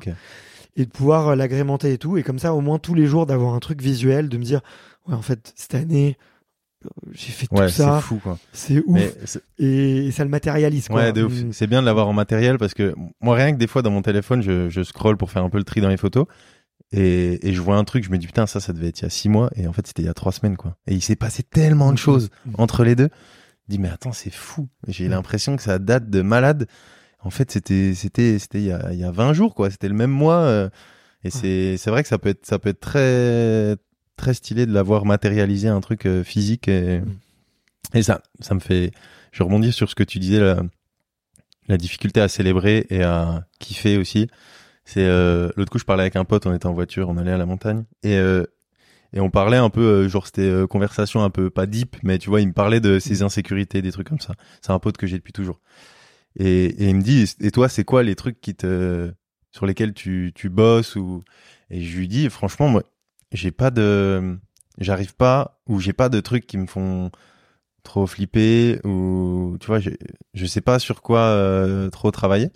Et il me dit, ben pour franchement, euh, c'est vraiment le c'est le sang de la veine. hein, c'est le pote à qui je dis tout. euh, Enfin, et il me dit franchement, il y a un truc que moi j'aimerais bien. Enfin, j'aimerais j'aimerais bien que tu bosses sur un truc. C'est arrêter de vouloir toujours euh, voir ce qui se passe après et voir le plus gros, enfin le plus gros projet qui se passe après et juste prendre le temps des fois une minute pour réaliser ce que tu es en train de faire.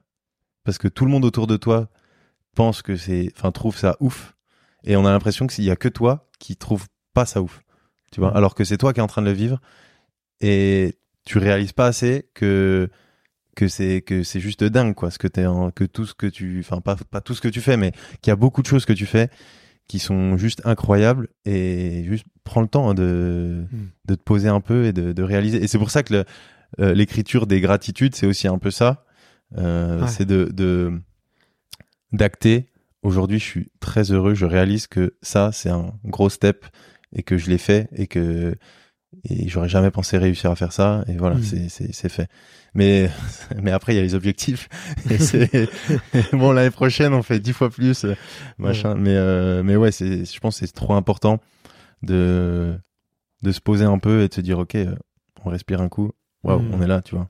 Ouais. tu vois je suis là avec toi alors qu'il y a je sais pas il y a un an ou deux j'écoutais un podcast que t'as fait avec euh, Kylian Bron Mm. euh, que je trouvais fou tu vois. Je m'étais dit Pouah, c'est trop drôle en vrai c'est vraiment très drôle que qu'on soit là parce que quand j'écoute des podcasts je réponds aux questions à la place des invités, tu vois, dans ma tête. Je me dis, ok, là, je dirais ça, je pense, machin.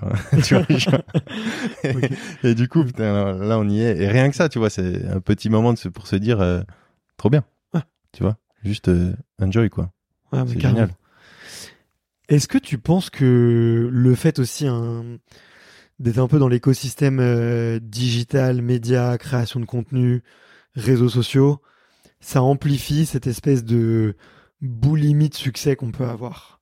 Parce que bah, quand tu... Déjà sur les réseaux sociaux, il y a un phénomène naturel, c'est qu'on se compare Ouais. euh, beaucoup.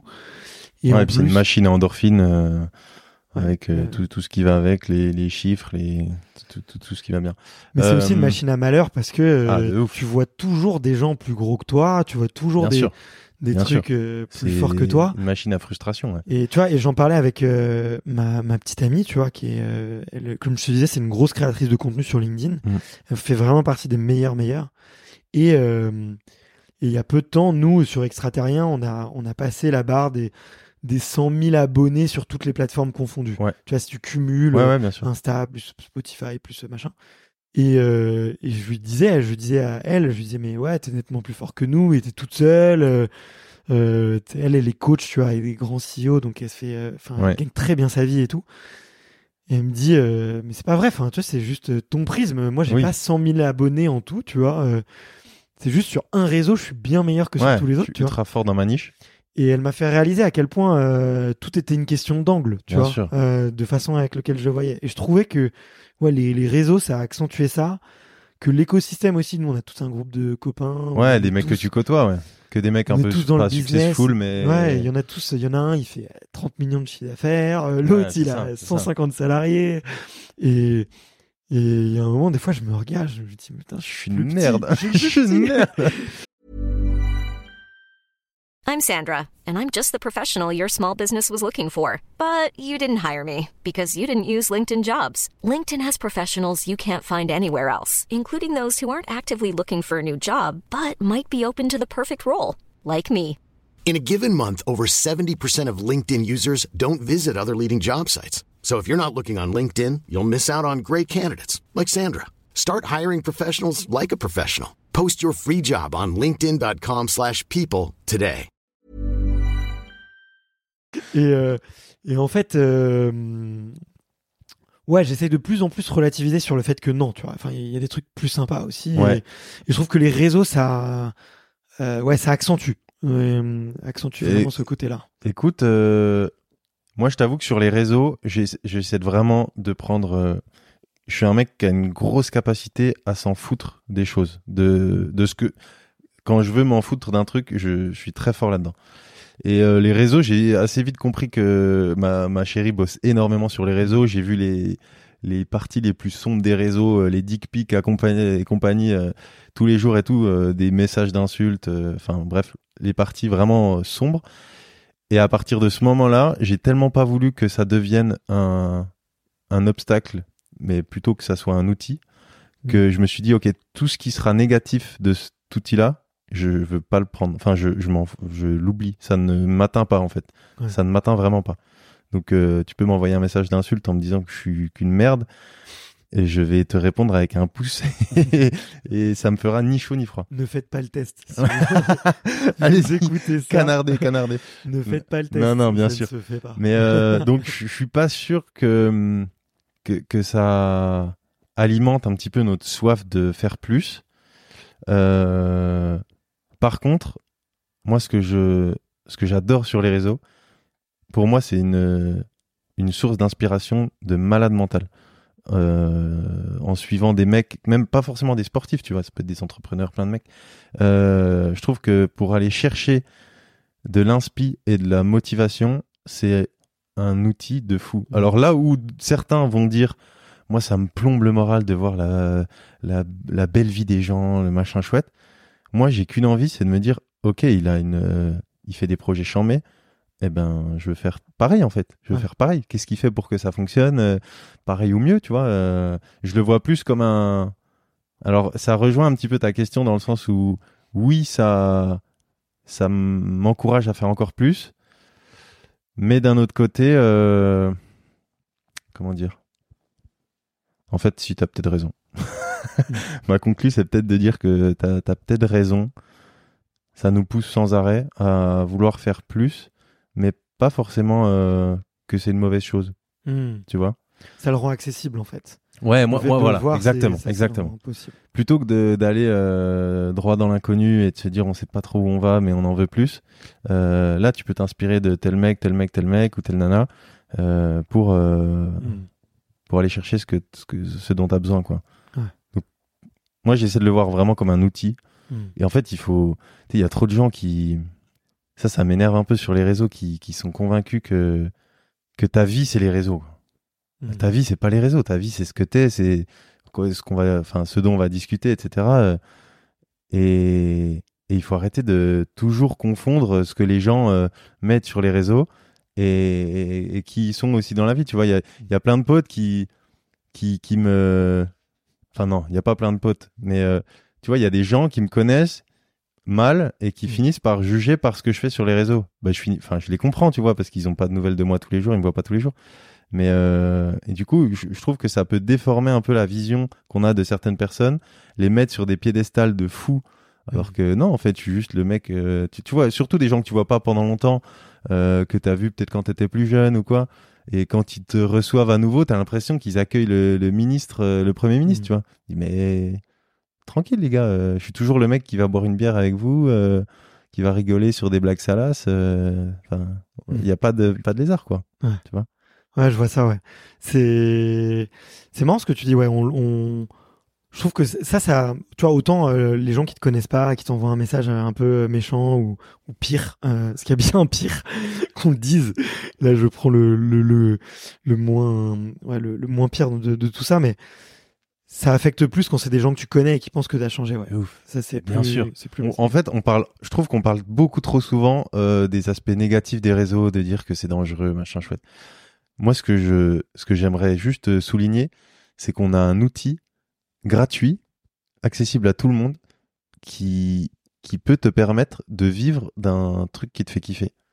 Et ça, si on avait dit ça à nos grands-parents il y a 50 piges, Hmm. ils auraient jamais enfin en fait ça existe ça existait pas tu vois c'est et je trouve que plutôt que de voir euh, ok il y a des aspects négatifs ok il y a des mecs quand quand quand voit quand voit des photos euh, horribles t'as des t'as des gros pervers ok il y a des zinzins mais c'est au-delà de ça c'est un outil de fou furieux pour euh, pour raconter des choses raconter des histoires inspirer des gens et, euh, et c'est magique quoi Ouais. tu vois c'est c'est quand même euh, je- en tout cas moi je trouve ça dingue je trouve ça trop bien Ouais. donc, Ouais. ok, enfin, je vais pas me répéter, mais, mais voilà, j'aimerais que, que les gens se rendent aussi compte qu'ils ont la porte, qu'ils ont dans leur poche la possibilité de, de, de raconter des choses, de, de, Mm. de- de- d'aller inspirer des, des gamins ou des adultes, et, et que c'est juste trop bien.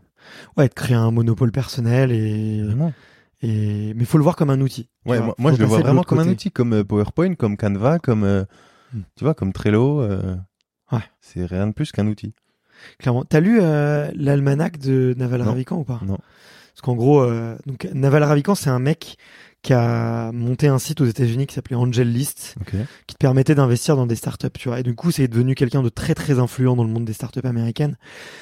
Et il s'est mis, euh, donc il a revendu sa boîte à plusieurs euh, centaines de millions, je pense. Et il s'est mis à te à te faire un peu le philosophe sur Twitter, tu vois. Ok. Euh, et il a écrit un bouquin. Enfin, il y a un journaliste qui lui a proposé de reprendre tous ses tweets et d'en faire un bouquin.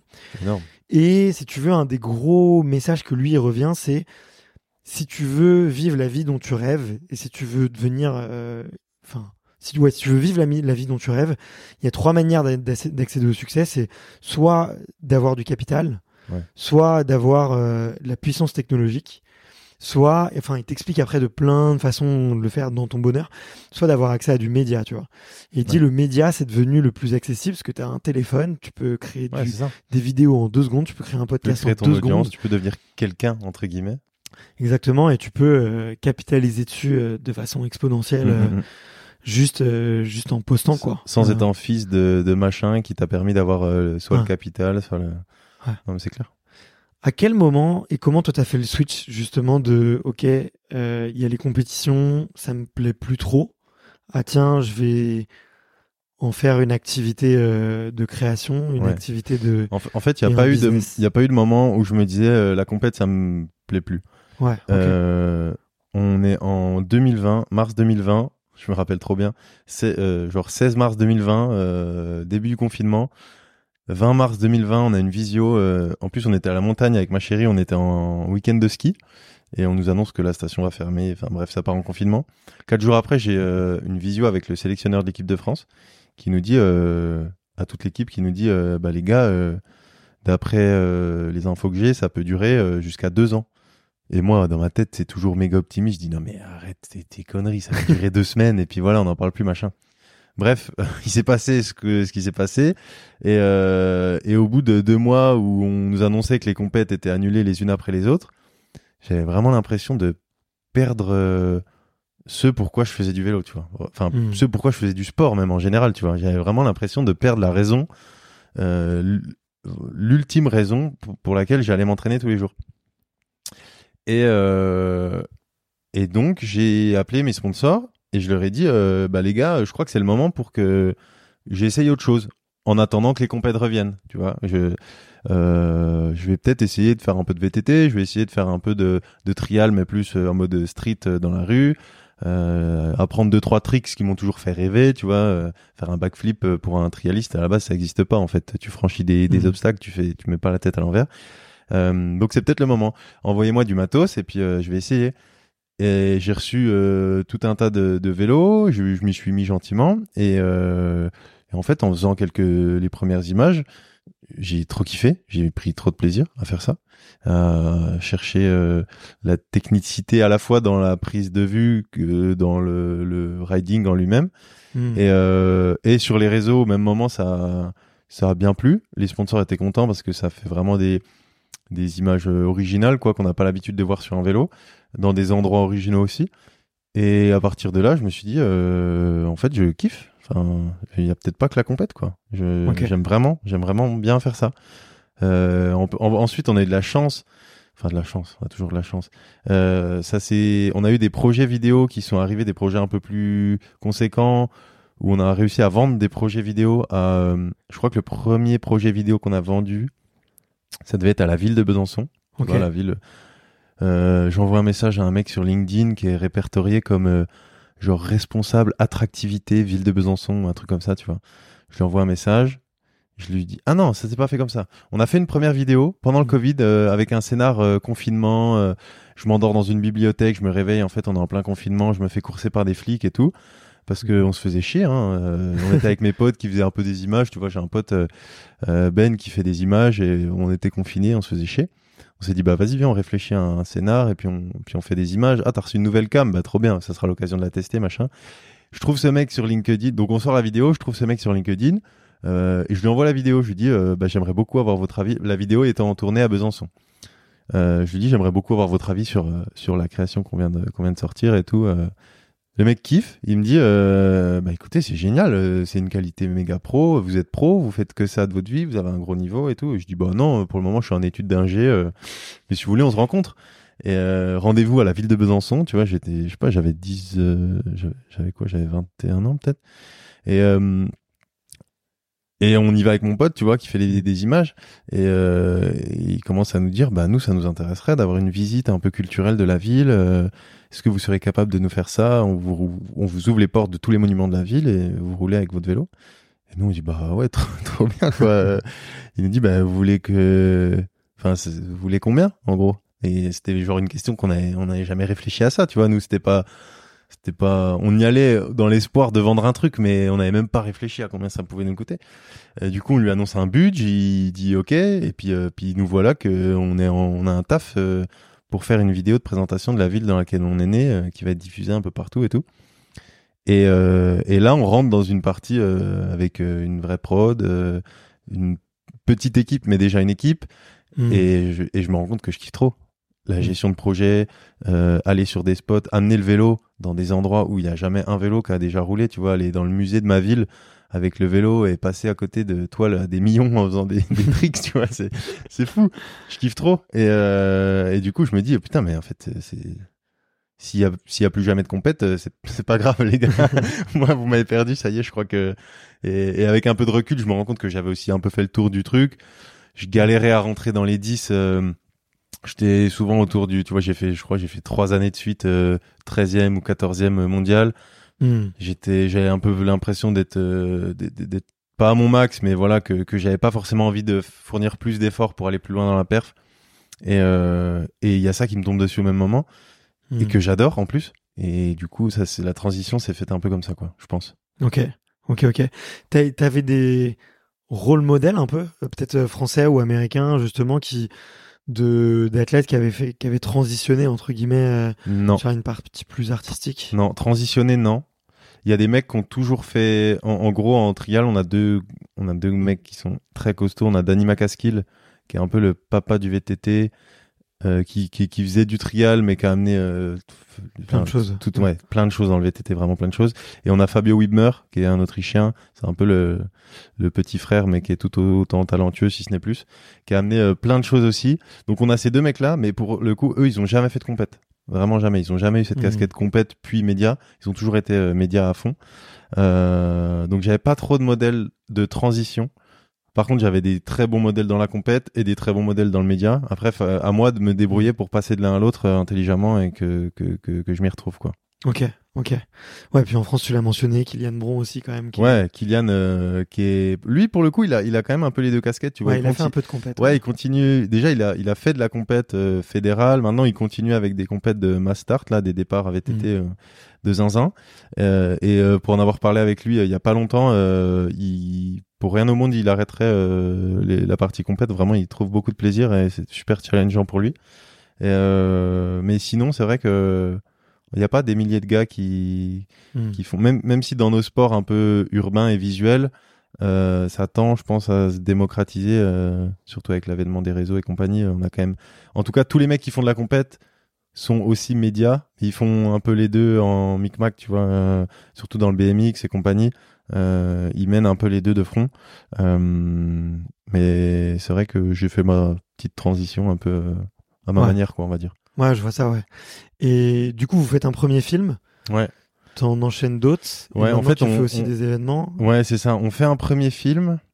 On fait un premier film pour la ville de Besançon. Et en fait, dès le début, on s'est dit, avec mon pote Ben, qui est maintenant réalisateur sur euh, quasi tous mes projets, on s'est dit, sur chaque film, il faut qu'on puisse capitaliser à 2000% pour pouvoir vendre le suivant.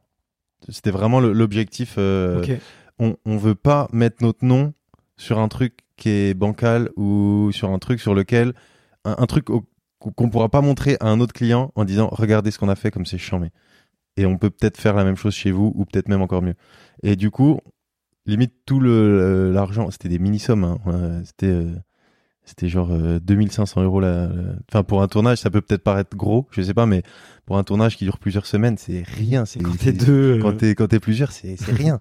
Euh, ça part euh, ça part trop vite. Du coup on mettait quasiment tout l'argent qu'on nous donnait dans dans le matos dans tout ça. Euh, on, on gagnait pas de sous mais on se disait ok on arrivera avec un produit fini qui sera qui sera à peu près au maximum de ce qu'on est capable de faire. Maintenant quand on regarde les images on se dit c'était quand même pas ouf. Mais, mais voilà à l'époque c'était le max qu'on pouvait faire et euh, et suite à ça après ce projet là on a dû j'étais en école j'étais encore en école d'ingé Mm. et, euh, et j'ai dit à mon école, euh, vos vidéos, elles sont nulles. C'est des vidéos de présentation de l'école, corpo, ennuyantes euh, au possible. Si vous voulez, je fais une vidéo en vélo où je présente l'école. Et, et j'ai eu de la chance, je suis tombé sur des gens assez ouverts. Ils m'ont dit, ben feu, combien ça coûte? Ok, on double. et puis on s'est aussi dit, avec Ben, dans l'objectif, euh, à chaque vidéo, on double le budget, au minimum. Sinon, on n'y arrivera jamais. Et euh, On fait tous ça. c'est trop marrant. Mais je sais pas s'il y a un tabou de parler des chiffres ou pas. Moi, je suis très open sur euh, sur, euh, ces thématiques euh, argent et tout. J'ai pas trop de.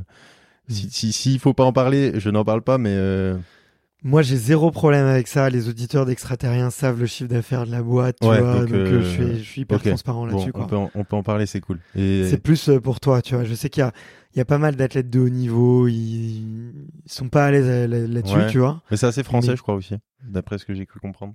Ouais, puis je pense aussi encore plus dans le monde du sport, parce qu'il y a des Ah ouais grosses, il y a des grosses disparités, Ouais, il y a tu des vois. différences de de. tu de vois, euh, entre euh, entre certains, tu vois, grands champions olympiques et tout. euh. Il y amassent des millions et d'autres. euh, ouais, Et- et quoique, dans les mêmes des- sports, tu vois, en plus. T'as des euh, champions olympiques qui amassent rien du tout. Hein. Ouais. Champion olympique de tir à l'arc, je pense qu'il vit pas forcément très très bien. Mais, euh, sûr, mais bref, c'est un autre sujet. Mais voilà, on s'est dit, euh, il faut qu'on arrive à, à doubler le budget à chaque fois, à peu près, dans la mesure du possible, et euh, pour pouvoir, pour nous donner les moyens de faire des trucs toujours plus quali, quoi. Mm. Donc on vend cette euh, cette vidéo à mon école d'ingé. Donc on tourne pendant que je suis, je suis encore en école d'ailleurs quand on tourne. Euh, et suite à ça, ben on capitalise sur ces deux vidéos. Après, je saurais même plus te dire euh, la, la- laquelle on a fait euh, par la suite, mais mais voilà, ça s'est vraiment lancé, euh, ça s'est lancé comme ça, quoi. On va dire. Ok. Ok. ok. Et après, euh, et maintenant, on travaille sur des projets bah, forcément beaucoup plus gros et euh, dans lesquels on essaie d'amener du fond aussi. Plus que c'était déjà un peu le un, un- un truc qu'on voulait dès le départ, euh, à savoir euh, pas juste envoyer des tricks pour envoyer des tricks, mais montrer euh, soit des beaux paysages, soit raconter des histoires, soit tu vois à travers l'école d'ingé, quand même montrer du savoir-faire. Euh, euh, on a fait une, une vidéo la- l'année dernière dans une industrie en France. Donc il y, a, il y, a, y a toutes des objectifs, euh, que ce soit RSE, que ce soit de marque employeur, que ce soit de plein de choses qu'on essaie de mettre en avant au travers de, de nos vidéos. C'est pas juste euh, voilà se prendre, prendre des risques euh, inutiles euh, dans un lieu un peu bizarre. Il y, a, il y a un peu de fond en fait, et, on essaye d'amener de plus en plus de fond dans les projets. Un peu de scénario. Ouais, un peu de scénar, de, de la créativité et compagnie, euh, tout en tout en upgradant aussi le, le riding et le filming quoi. C'est un peu le challenge de de véhiculer des messages tout en étant toujours plus fort sur le vélo et avec plus de moyens de prod, avec des plus grosses équipes, avec des, gens plus talentueux, etc. Ok.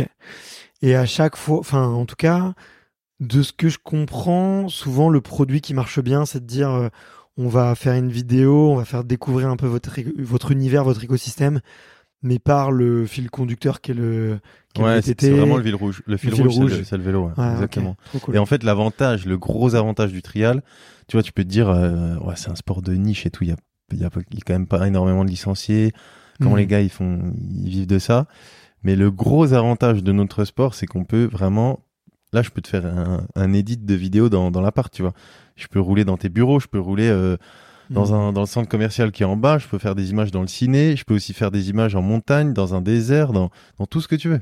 Ouais. Et, et ça c'est enfin il y a pas beaucoup de sports euh, où tu peux faire des images tu, faire des images à la rigueur, tu peux toujours mais faire des images ultra stylées euh, avec un scénar en, faisant intervenir euh, des gens de l'extérieur, des figurants et tout. euh, ça nous laisse une marge de, de création qui est, qui est infinie quoi. Donc c'est génial. Et il y a combien de personnes maintenant dans l'équipe? Quand tu sur ton plus gros projet là, t'as réussi à faire bosser combien de personnes? Eh ben le, le plus gros projet, en comptant les figurants, on était 70. Waouh, costaud. Ok, trop cool. Donc c'est trop bien. Et Franchement, et, et on s'en rendait pas compte du tout, tu vois, parce que euh, on faisait notre équipe, on était genre 5 ou 6. Ouais, moins, moins de 10. Ouais. Après, ça dépend. Tu des fois, t'as des mecs qui interviennent à la journée pour, euh, je sais pas, une prise de drone FPV ou je sais pas, un, Mm. un truc comme ça. Mais ouais, on était moins de 10 de sûr. Et le dernier jour, on a fait un, on a fait un déj avec tout le monde. Un truc un peu apérodinatoire pour féliciter tout le monde. Et là, on a vu on a vu tout le monde qui était là, en fait, tous les figurants et tout. On s'est dit, mais c'est dingue. Enfin, on se rendait pas du tout compte du nombre de personnes qui apparaissaient à l'image ou, ou qui étaient intervenues sur le projet, quoi. Et en voyant tout le monde, quand ils m'ont dit, allez, euh, fais un discours et tout, j'étais là face à, à ces 70 personnes. Je me suis dit, mais c'est fou, quoi. Enfin, on a, on, on a 25 piges, euh, on a travaillé avec, euh, avec tout ce monde-là autour d'un même projet commun. euh, Ouais. C'est dingue, quoi. C'est trop bien. Ouais. Et, Ouais, prochain projet, on sera peut-être plus, tu vois. Après, l'objectif, c'est pas d'être toujours plus. On, on s'en fiche du limite du nombre, mais mais c'est trop satisfaisant de se dire qu'on a œuvré tous, en plus dans la bonne humeur, dans dans, dans le Mm. kiff, dans le plaisir, euh, vers un objectif commun. C'est super euh, satisfaisant.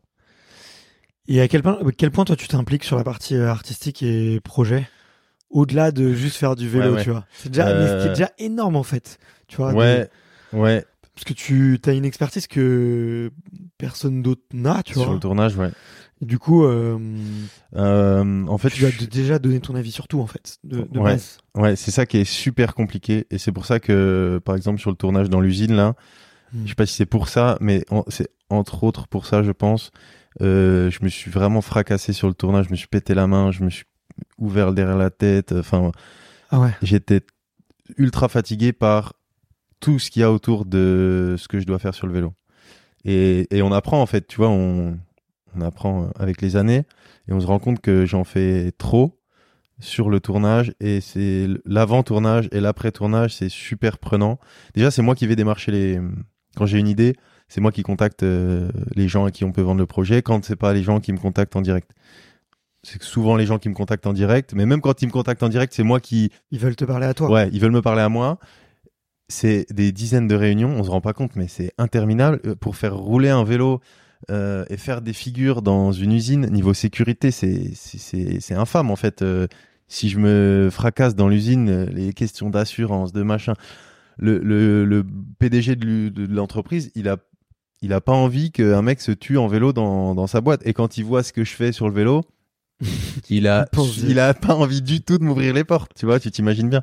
Donc euh, quand je lui dis mais si, je vais passer d'un étage à l'autre, il y a 6 mètres d'écart entre les deux, mais t'inquiète, euh, fais-moi confiance. Le gars il dit bah pff, non parce qu'en fait tu, tu, tu tombes d'un tu tombes entre les deux étages là, il y a, y a 5 mètres de vide. euh, T'es foutu mon garçon. euh. Et quand euh, tu vois, c'est c'est énormément de travail pour le faire comprendre aux gens que ce qu'on sait faire, les mettre en confiance, leur montrer qu'on n'est pas des têtes brûlées, qu'on est des techniciens de ce qu'on fait. Et après, il y a toute la partie commerciale à gérer, tu vois. euh, Mhm. C'est tout con, mais euh, mais rédiger le- les devis, euh, faire les factures. là, je te parle que pour un projet, mais il y a la partie relations presse qu'il faut gérer aussi. Il y a monter l'équipe, il faut manager un peu les gars, même si mon pote Benoît, en l'occurrence, il, il prend de plus en plus le lead sur la partie management et gestion un peu des Et équipes artistique, aussi. euh, et artistique. Il faut écrire les scénars. Il faut. Ouais, franchement, c'est un taf de zinzin. Ouais. Et sur le et sur le tournage, je suis trop chiant avec les prises de vue. Euh, comme moi, j'aime que que ce que je fais, enfin que que l'image soit vraiment propre, qu'il n'y ait pas un je sais pas un petit style qui va pas, une figure un peu de travers ou machin chouette. On refait les prises euh, des centaines, de- des milliers de fois c'est de la fatigue. Euh, on enchaîne les journées de tournage, tu prends des risques, c'est beaucoup d'adrénaline. T'as les gens en plus de ça qui viennent, euh, je sais pas, te demander des photos, discuter, machin chouette, t'es distrait. Euh, donc non, c'est un, je suis, je suis Mm. impliqué à 2000% dans, le, dans les projets. Et, et c'est aussi ça, je pense, qui, qui, qui plaît et qui, et ce pourquoi les gens font appel à nous, c'est que, comme en fait, on, on suit un peu la, la ligne directrice qu'on s'est donnée, c'est faire toujours mieux et, et, et mettre euh, 200% de ce qu'on sait faire dans, dans chaque edit. Et pas juste, euh, on nous appelle, on vient, on shoot, on se casse et, et on prend un billet et voilà. En fait, ça, on n'a jamais fait. Je pense qu'on on fera pas parce qu'on a envie de que, que chaque vidéo est, soit soit un peu unique, que chaque projet soit soit une aventure euh, en elle-même. Et pour ça, il faut qu'on s'implique dans le dans Ouais. le projet, quoi. Sinon, ça ça rime à rien. Ouais, du coup, si je comprends bien, t'es aussi dans la phase où tu dois commencer à apprendre à déléguer et aussi peut-être un petit peu t'extraire de, de tout Ouais. ça là. Moi, je recrute un commercial là parce que Ouais, bah tu vois, tu cette, vois, année, c'est cette année c'est un truc que je peux plus trop gérer tout seul quoi. Ouais, bah, je comprends tout à fait. Et cette année, euh, j'ai beaucoup bossé là-dessus. Et c'est pour ça maintenant j'ai deux agents qui Hmm. bossent, euh, qui bossent euh, pas à plein temps, mais qui bossent pas mal sur mon cas. Et, et je prends tellement de plaisir à, à bosser en juste bosser avec quelqu'un et pouvoir lui lui partager mes idées, lui partager mes problèmes, euh, Hmm. être à deux sur les rendez-vous. euh, franchement, c'est c'est un soulagement. Et on est deux, mais ça me décharge de 80% du truc. Alors que le travail en soi, je pense que je fais toujours le même taf, mais c'est juste que ça t'apporte un confort et une sérénité, je trouve, de, de, de l'espace, quoi. Après, il faut trouver les bonnes personnes. Et ça, c'est, Bien sûr. je pense que c'est, c'est peut-être le plus dur. Non, et puis tu sais, il y a plein de, de micro-tâches invisibles. Tu vois, t'as un rendez-vous avec un client, il t'exprime son besoin. Bon, bah, tu prends des notes, tu vois. Tu prends des notes, t'écris tout, donc t'es là. tu fais ok. un récap, tu lui Tu renvoies un, mail de suite, tu, tu Exactement. renvoies Puis le toi, en même temps, il faut que tu sois créatif. Donc, tu, boum, il faut que tu lui mettes tes idées, tu vois. Euh, ouais. c'est- Non, mais c'est, exactement Et d'avoir quelqu'un et se partager le travail, ça soulage beaucoup, quoi. Ouais, puis tu, puis tu partages le- la charge mentale, en fait. Hmm. Et c'est même pas que tu la partages, tu la divises en. T'es deux, mais tu la divises en 10, la, la charge mentale, parce que tu. tu- Je sais pas, moi je trouve c'est super. euh, Et c'est super rassurant aussi de Mm. se dire que t'es plus tout seul dans la barque, quoi. Ouais, c'est clair. C'est c'est cool. Du coup, ouais, tu bosses avec des agents maintenant. Ouais, ouais, ouais. Ok. Deux, une, une agent qui, qui, qui chapeaute la partie euh, vraiment réseaux sociaux, Ok. avec qui on travaille sur la création de contenu pur et dur, et un agent qui bosse vraiment sur la partie événementielle. Donc il Ok. va être en lien avec tous les clients avec lesquels on travaille, tous les tous les prestats avec lesquels on travaille sur la partie show, conférences, etc. Intervention d'entreprise. Du coup, c'est des gens que tu as pris en freelance ou c'est des Ouais, grosses exactement. agences qui existaient Euh. Celle qui gère la partie réseaux sociaux, elle est au sein d'une agence Ok, et l'autre c'est en free. ok. Ah, ça, ça m'intéresse beaucoup parce que je suis en plein dans ces, Ouais, ouais, ces dynamique-là. Mais, euh, mais c'est vrai que je me reconnais moins, peut-être, tu vois, avec certains athlètes ou certains créateurs qui vont rejoindre une grosse agence. Ouais. Du coup, je... de, en tout cas, ce que j'ai compris, c'est moins duplicable pour moi, quoi. Mais en free, euh, Ouais. en free, ça fait du sens. Moi, j'ai cette euh, fâcheuse manie de vouloir euh, gérer quand même un peu les choses. Ouais. au, au moins d'avoir mon vraiment mon mot à dire. Enfin, il n'y a pas un de mes agents qui. En fait, c'est eux. C'est horrible de dire ça, mais c'est un travail d'équipe, mais c'est c'est moi le client dans, dans les deux, tu vois. Hmm. C'est moi qui les paye eux. Donc à aucun moment ils vont m'imposer un truc ou me me forcer à faire un truc ou quoi. C'est on travaille sur mon projet en fait. On n'est pas en train de travailler sur le, le leur. Et, et comme j'aime avoir vraiment mon mot à dire sur euh, plein de trucs et qu'on travaille ensemble, euh, c'est vraiment ça que je kiffe. Après, je comprends tout à fait qu'il y ait des athlètes euh, qui aient besoin d'être euh, ultra guidés et Mm. qui, qui limite n'ont pas trop leur mot à dire, mais ça leur va très bien comme ça. Ils peuvent se concentrer à 2000% sur la perf et sur euh, leur sport, sur leur pratique. Mais ouais, moi c'est pas trop mon, c'est pas trop mon cas. Ah, mais de toute façon, dès qu'il y a de l'artistique, euh, t'es obligé. Ouais. Bah oui. Moi, de ce que je Sinon, ça vois, ressemble à rien. t'as- C'est décousu. euh, T'as pas de ouais, vois, d'identité. Tu peux pas créer un truc. euh, ça reste toi l'acteur, tu vois. On Ouais, te ça, demander de ça. jouer Barbie si tu Ouais. fais pour jouer Ken, tu ouais, vois. exactement. Non mais c'est vrai. j'ai fait une métaphore un peu bancale, mais La pire métaphore la de métaphore un l'histoire du bancale. podcast français. mais non, mais on est d'accord. Mais euh, voilà, au final, c'est, je pense que les gens ont compris. Vous avez compris. Vous avez compris. Vous avez compris. Mais euh, ok, trop trop intéressant. Euh, et à quel moment tu développes les, les événements du coup? Ça comment c'est parti c'est une opportunité. Euh, toi qui, Comment c'est parti? En fait, pour tout te dire, euh, quand j'étais dans mon petit club en Franche-Comté, on faisait déjà des démonstrations euh, sur Rémunérées des événements pas rémunérés. Ouais. Enfin, en fait, le club prenait un billet, mais nous on prenait rien. Euh, donc c'était un peu le- les jours où voilà, on allait sur des démos, on faisait du vélo, un peu en continu sur la journée et tout. Donc j'ai assez vite été euh, confronté à du public entre guillemets, même si c'était des petits événements régionaux et tout. Et euh, comment ça s'est fait? Le premier show un peu un peu stylé? Franchement, euh, je me me souviens même pas. Si, il y avait un truc à Dijon. On avait fait un truc à Dijon pour un salon où on m'avait dit on aimerait. Ah, si, non, un, un magasin de moto. Magasin de moto à Besançon qui m'appelle euh, pour me dire euh, on avait déjà bossé ensemble, vite fait, on avait fait deux, trois images. Et il me dit euh, on veut un show, mais toi, t'as pas de structure, non Je dis si, si, j'ai une structure de show. J'avais rien du tout. hein. Si, si, c'est bon. c'est quoi la date Euh, 6 juin? Ok, euh, 6 juin, je suis dispo, trop bien. C'était genre en mois d'avril, tu vois, deux mois avant. Ok, génial. Tu veux combien? Euh, ok, ça passe dans les buts. Du bon, bah nickel.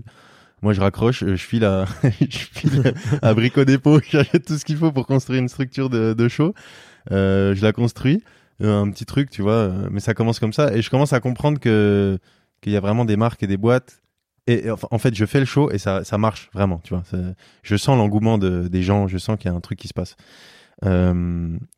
Et, et je commence à comprendre qu'il y a voilà il y a un truc à faire aussi à, à ce niveau-là que moi je prends beaucoup de plaisir à le faire que les gens ont l'air de prendre beaucoup de plaisir à le regarder. Euh, et l'année la même année euh, j'ai deux trois events comme ça mais je démarche pas du tout. C'est juste des, des demandes entrantes. Et en fait quand tu communiques sur un truc tu te rends compte que ben malgré tout les gens le voient et se disent ok ce mec là il, il peut proposer ça. Donc ils finissent un jour ou l'autre par t'appeler. Donc j'en fais comme ça quelques uns euh, ça c'était en 2000 euh, je sais pas 2020 c'est c'est tout récent hein. Hmm. peut-être en 2020 un truc comme ça euh, suite à quoi je construis je fais construire une structure de show euh, plus importante vraiment pro un truc euh, un peu plus carré et là j'ai des demandes qui commencent à arriver avec des vrais montants euh, et, je me suis toujours dit qu'il fallait que je sois ultra fort dans la région dans laquelle de, de, laquelle je viens, à savoir la Franche-Comté, autour de Besançon, dans l'est de la France, pour pouvoir peut-être ensuite. En fait, je préférais être très fort chez moi avec euh, le public euh, de la maison et compagnie, plutôt que de faire des dates à droite à gauche, à, à droite à gauche à Pétaouchnok pour euh, pour faire des dates pour faire des dates. Je préférais cibler vraiment les dates proches de la maison. D'abord parce que c'est beaucoup plus confortable. Tu dors chez toi le soir et t'es pas à l'hôtel ou au resto machin. Et, et ensuite parce que tu te crées une identité locale et t'as toutes les boîtes locales qui te voient tous les week-ends sur des événements différents et finissent par se dire putain ce mec Hmm. il a l'air de, de mener sa barque quoi comme il faut Euh, alors que si t'es un week-end à Orléans le lendemain à Lille et le surlendemain à Marseille euh, voilà tu vois tu vois jamais les mêmes personnes c'est compliqué Ouais. Euh, C'est épuisant aussi, ouais. et c'est épuisant c'est pas la même vie hein. et donc ça a commencé à prendre comme ça et ensuite j'avais un sponsor avec qui je bossais sur des, des dates en, en hiver dans les stations de ski et euh, à la base sur des, des formats initiation de vélo électrique euh, sur les stations dans les stations de ski. Et j'ai apporté du show euh, sur ce sur ce format là donc des shows sur la neige euh, qui n'avaient pas été fait beaucoup auparavant. Et on s'est rendu compte que en montant une petit un petit crew avec euh, d'autres riders avec des DJ avec des speakers que, bah, que ça marchait bien quoi. Tu vois qu'on qu'on s'éclatait qu'on arrivait à vendre ça de manière euh, plutôt décente qu'on arrivait à gagner un petit peu notre vie avec ça. Et que et moi je gardais toujours dans la tête euh, enfin à l'esprit que en fait je me rendais vraiment compte que il se passait quelque chose pendant le show tu vois. C'était pas juste euh, j'avais vu des shows de- d'autres mecs ou j'avais vu d'autres animations d'autres spectacles où il se passait un peu rien où c'était un peu mou. Là je me rendais compte qu'il y avait un qu'il y avait quelque chose il y avait une petite euh, le, petit truc qui, qui faisait que les gens qui prenaient vraiment du plaisir et euh, suite à ça, j'ai développé, euh, j'ai développé cette activité-là avec euh, en, en faisant grossir un peu la structure et aussi en travaillant avec euh, notamment euh, l'agent en question là, Hmm. avec qui euh, on permet, enfin qui, qui me permet d'être euh, d'être sur euh, 1000 chantiers à la fois et d'avancer sur les 1000 en même temps et euh, et de développer surtout de nouveaux de nouveaux formats de show et pas juste d'être euh, le, le mec qui fait du vélo mais aussi euh, d'être le mec qui fait du vélo et qui raconte des trucs en même temps et ça Mhm. c'est super enrichissant pour moi quoi. Ok, ok. Bon bah hyper intéressant. En tout cas, j'ai trop trop envie de voir la suite, de voir ce que ce que ça donne. Et ce que je comprends, c'est que c'est toi qui, qui installe la structure aussi quand tu te déplaces sur un event. Ouais, pour Souvent. le pour le moment, ouais, c'est nous qui installons. Euh, à terme, ça sera plus le cas. Ok. À terme, euh, l'objectif, c'est- vraiment d'avoir quelqu'un qui gère qui gère vraiment cette partie-là de manière indépendante et Hmm. ce qui nous permettra d'en faire euh, encore plus et d'être euh, de prendre moins de risques parce que installer la structure, c'est physique, ça prend du temps. C'est pas passionnant, hein, clairement, c'est de la manutention. Donc voilà, j'ai pas une valeur ajoutée dingue à faire ça.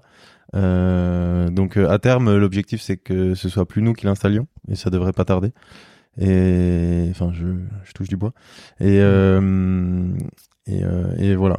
Et voilà, on, on installe, on désinstalle. Donc c'est quand même un taf euh, assez prenant, quoi, Ok. et physique. Parce que quand Ouais, t'enchaînes l'install, les shows, plus la désinstalle, la route avant, après, euh, que t'as une date le lendemain, enfin c'est c'est quand même euh, pas rien, quoi. Ouais, ouais, ouais, carrément. Physiquement, c'est éprouvant. Tu vois, cet été, j'ai perdu 5 kilos. Ah ouais? ouais, ouais, ouais. Vraiment, tu m'aurais vu il y, a, il y a- il y a un mois, là, j'étais j'étais tout maigre et cerné. euh, je suis encore cerné, mais À, vraiment à cause de. Ouais, à cause de, de, de- du, show, quoi. du rythme. Ouais, du rythme. T'enchaînes sans arrêt sur les événements. T'es, tu vois, t'as, t'as un choix, à, un, choix à 11, un choix à 14. euh, du coup, tu prends le temps, tu grignotes un peu, mais t'as pas envie d'être trop lourd sur le vélo à 14, donc tu manges pas beaucoup. La nuit, tu te couches vite tard parce que, parce qu'il y a les réseaux sociaux à entretenir aussi. Il faut, faut bosser là-dessus euh, quand, dès que t'es plus sur le vélo. Entre les shows, je suis tellement KO que, en général, je me mets dans le camion, je dors. Euh, c'est pas un rythme de vie euh, qui est très facile à, à avoir quoi. C'est pas comme euh, enfin j'imagine que c'est un peu comme peut-être les, les mecs qui font des tournées, les, les, les chanteurs et tout qui se donnent à 2000% pendant pendant une heure, une heure et demie, deux heures. Euh, le reste du temps, ils sont dans le dans le tourbus ou, ou ils vont Ouais. à une autre date, euh, ils sont en train de faire les réglages, donc nous on est en train de poser la structure, s'assurer si que tout va bien, euh, dire au DJ c'est bon, t'as tout ce qu'il te faut, tes branchements sont bons, fais les tests, machin. C'est des journées de, de zinzin, quoi. Ouais. Ah, Et t'enchaînes, en fait. Si t'en avais que 4 dans l'année, ça va. Mais quand tu fais 60 dates, euh, c'est plus pareil, quoi. Ouais, puis souvent on se rend pas compte du tout de la quantité de boulot qu'il y a euh, juste pour. J'ai pas juste pour 10 minutes de show, mais tu vois. ouais, euh, c'est ça. Non, mais c'est ça. De. Ouais. Et de, et, en fait, ce qui quoi. surprend beaucoup les clients, enfin, les gens avec qui on- pour qui on travaille, c'est que ce soit la même petite équipe qu'ils ont vu faire le show, que ce soit cette équipe-là qui démonte le show, euh, que ce Ouais. soit cette équipe-là qui leur envoie la facture, le devis, euh, qu'a- qu'on a fait toutes les réunions avant ensemble. Et euh, les gars, ils me disent souvent, mais attends, mais euh, c'est toi qui fais la manute là. euh, Enfin, bon, déjà, c'est cool parce que tout le monde vient m'aider en général, donc ça, c'est top. Mm. Mais euh, oui, c'est surprenant que que que ce soit pas d'autres personnes qui qui gèrent cette partie-là. euh. Ouais. Mais ça le sera incessamment sous Bientôt. peu. Ouais. Ouais, il faut. hein. Ouais, il faut, sinon on tiendra pas longtemps. Non, puis après, il y a quand même un bon. Le bon côté, c'est que maintenant, tu maîtrises tous les corps de métier, quoi. Tu vois, Exactement. tout fait Exactement. toi-même, donc tu. Ouais, ouais. Et aussi Tu bien euh, sur la partie vidéo, enfin sur la partie communication que sur la partie euh, que sur la partie événementielle. Et ça, c'est trop bien, tu vois. Quand tu sais que qu'un montage, ça prend, enfin un montage vidéo, ça prend tant de temps. Quand tu sais que monter une structure, ça prend tant de temps, euh, tu tu t'es un peu moins, peut-être un peu moins exigeant ou pas moins exigeant, mais moins dur et moins injuste avec euh, avec tes équipes. Et euh, je pense Mm. qu'il faut passer par là pour euh, manager de manière la plus juste possible, quoi. Ouais, puis tu prends, ouais, c'est ça, tu prends la- vraiment la valeur du travail et du travail de clair. qualité, quoi. Tu Mm, mm, vois. Clair. Tu le vois tout de suite. Euh, écoute, très très cool. Euh, bon, le temps passe. Il fallait quand même qu'on qu'on aille, euh, que j'aille te voir rouler un peu. Ouais.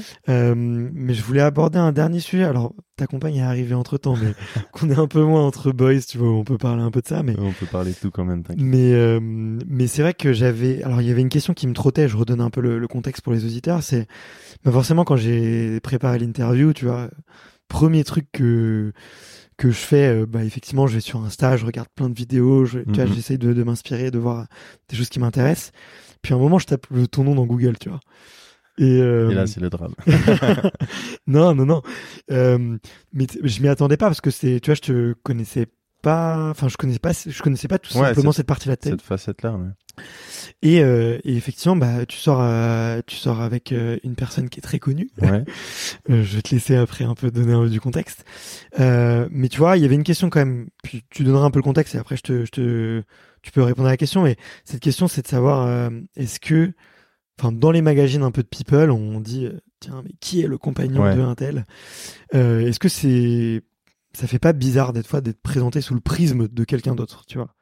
Euh, alors du coup, ouais, pour remettre du contexte, euh, ouais, ouais, j'ai euh, la chance et le plaisir de partager ma vie avec euh, avec Vi, qui a été euh, qui a été euh, Miss France en 2019 et qui est forcément euh, médiatisée euh, encore euh, beaucoup aujourd'hui.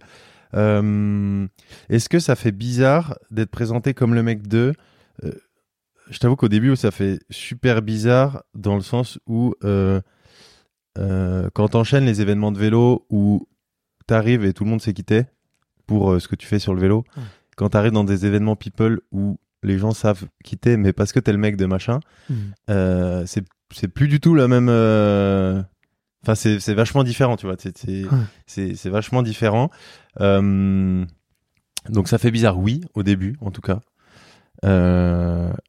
Est-ce que c'est mal Euh, Non, en fait. Enfin, c'est- sais, c'est un peu comme euh, les questions qu'on a pu, euh, auxquelles on a pu répondre sur les réseaux. Tu vois, il y a, il y a du, il y a des trucs, il y a, il y a du, des- du négatif forcément.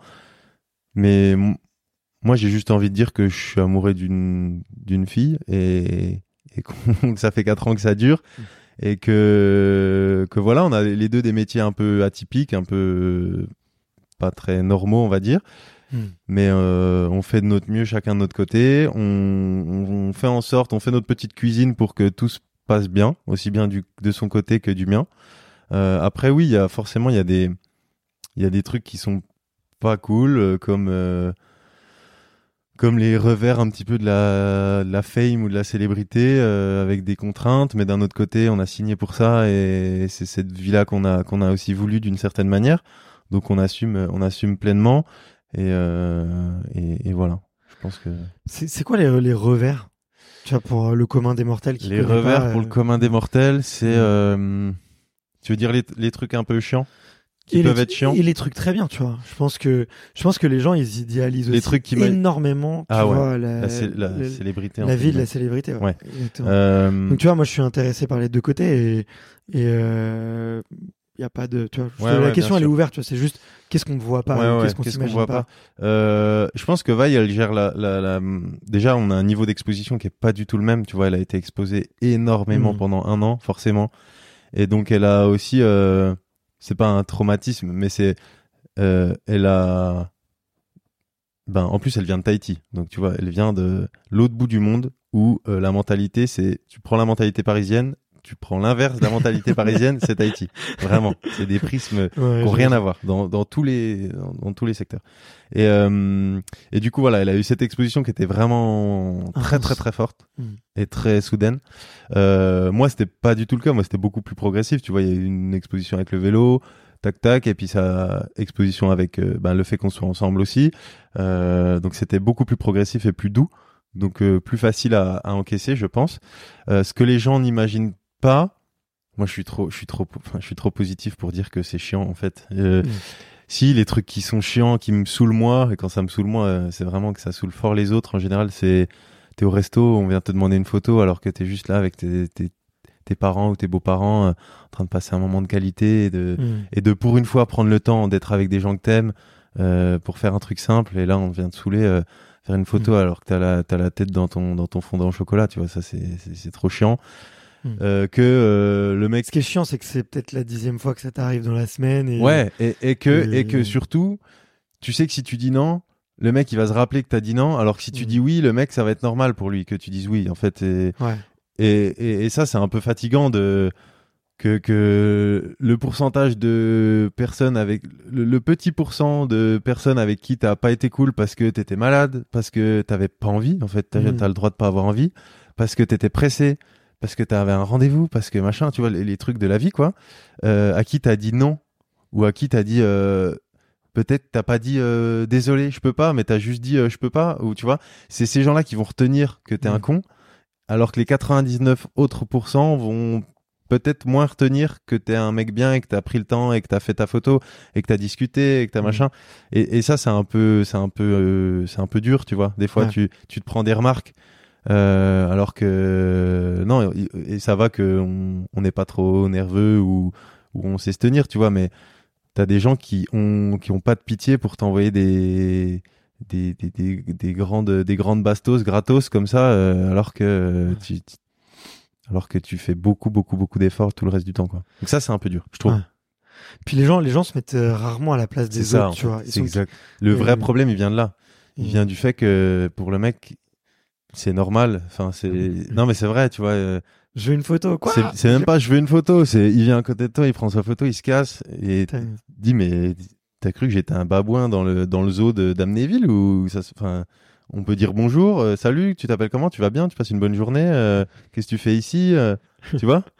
Ouais, fou. être humain juste euh, C'est ouf. C'est ouf. alors on fera peut-être moins de photos parce que ça prendra du temps mais au moins on a passé un bon moment et et voilà on a échangé Mm. tu vois c'est enfin et, et moi je et moi en plus de ça j'ai toujours eu du mal à comprendre ce, ce délire de faire des photos avec des gens euh, connus Ouais, moi aussi, je, Je- comprends pas. à part, à part satisfaire ton ego pour le montrer à ta daronne le soir ou à Mm. ta meuf ou à tes potes en disant hé regarde qui j'ai croisé ok Mm. ça dure trois secondes t'as tiré peut-être un peu de fame de cette situation là je pense pas Euh, ou, ou peut-être pour un souvenir mais c'est- je comprends pas ça je comprends pas alors que limite ne pas faire de photos et venir vers toi et dire euh, ben j'ado- j'adore ce que tu fais ou au contraire euh, Mm. euh, ça j'aime pas trop tu vois avoir un échange un peu constructif bah c'est carrément plus intéressant tu vois je enfin Ouais. je trouve je trouve tu vois hi- hier soir j'étais avec avec Offenbach le un, un des deux DJ de Offenbach et que je connaissais pas du tout hein, que j'ai rencontré comme ça sur un événement je kiffe leur musique vraiment je surkiffe leur musique mais jamais j'aurais l'idée de leur demander euh, une photo par contre, on a discuté de- du nombre de dates qu'ils faisaient par an, de ce que ça engendrait un peu sur leur santé, sur euh, sur le- le- leur routine de tous les jours, comment ils restaient euh, créatifs, comment tu vois. Mm. Et je trouve ça tellement plus intéressant que de faire une photo et que de, de le montrer à ma chérie en rentrant en disant Ah, regarde avec qui j'étais, tu vois. Enfin, Ouais. je sais pas. Ça me après chacun son chacun son truc. Hein. Je, je suis peut-être pas trop normal non plus, mais mais voilà, j'ai un peu de mal avec ce concept de le- de faire la photo. Quoi. Mais j'ai lu, j'ai lu un, un article de blog là récemment qui était vachement intéressant sur justement un chercheur qui étudie beaucoup euh, le, le phénomène de fan, tu vois, Ouais, et ouais. le phénomène un peu de, de Ouais, hater, de tu vois, de manipulation de foule. sociologie de. Ouais. Et en gros, ce qu'il dit, c'est que en fait, la photo du fan, euh, très généralement, en fait, elle vient en fait, euh, tu l'as fait pour cristalliser ta passion, tu vas la matérialiser, parce que tu vois les les, les centaines d'heures où tu as écouté euh, Offenbach, Ouais. en fait, il y a rien qui le matérialise, tu vois. Ce, ouais, c'est intéressant. ce petit, ce- Ouais, cette ouais, ouais. passion là, tu vois, et que l'être humain, il a besoin en fait de mettre un, euh, de mettre des émotions dans un, dans des objets Ouais, ouais. ou dans des, tu vois, dans des, Ouais, dans des trucs euh, soit physiques, soit de. avoir- soit de faire la photo, de effectivement. vois. palpable. Et en gros, ce qu'il explique, c'est que plus tu deviens un peu euh, la personne avec qui on fait des photos, en gros, moins tu vas du coup accorder d'importance à la photo, tu vois. Alors que pour la personne qui a, tu vois, qui a, je sais pas, imaginons on prend un quoi. cas extrême, tu vois, qui qui est fan d'un, je sais pas, d'un humoriste ou d'un comédien mm, mm. et qui est fan, fan, fan, fan. Ben en gros, euh, cette photo-là, elle va, elle va y accorder énormément d'importance, tu vois. Ouais. Euh, Écoute, si, si j'ai envie de te dire, si les gens y accordent de l'importance une fois qu'ils l'ont, tant mieux, tu vois. Si euh, j'ai pas envie que les gens se la mettent en fond d'écran non plus, mais si les gens la gardent, si machin.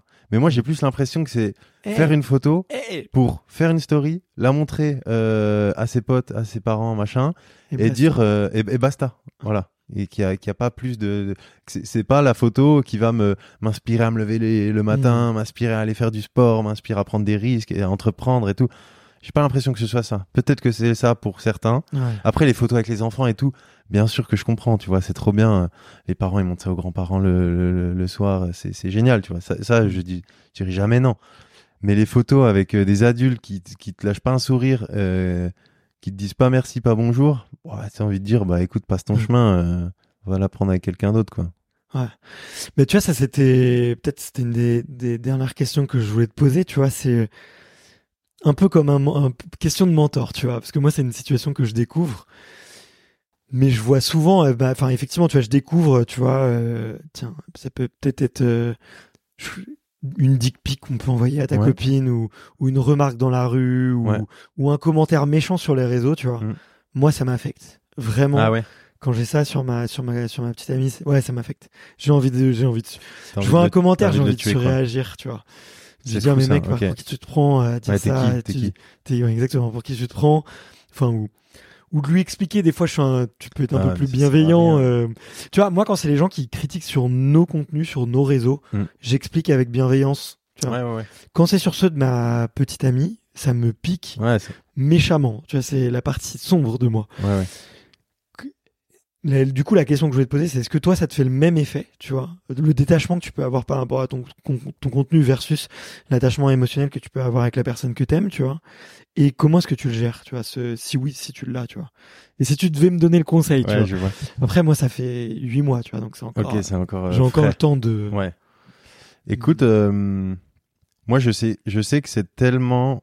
Moi, je vais plutôt lui dire, euh, essayer de lui inculquer un peu ce que j'arrive à faire euh, vis-à-vis de mon propre profil, à savoir m'en foutre complètement. Sauf quand c'est des questions euh, ou des remarques constructives, tu vois, quand c'est un peu Ouais. constructif, quand il y a du fond, euh, je me lance dedans, on discute. S'il faut que j'appelle la personne, j'appelle la personne, tu vois, il y a pas de problème.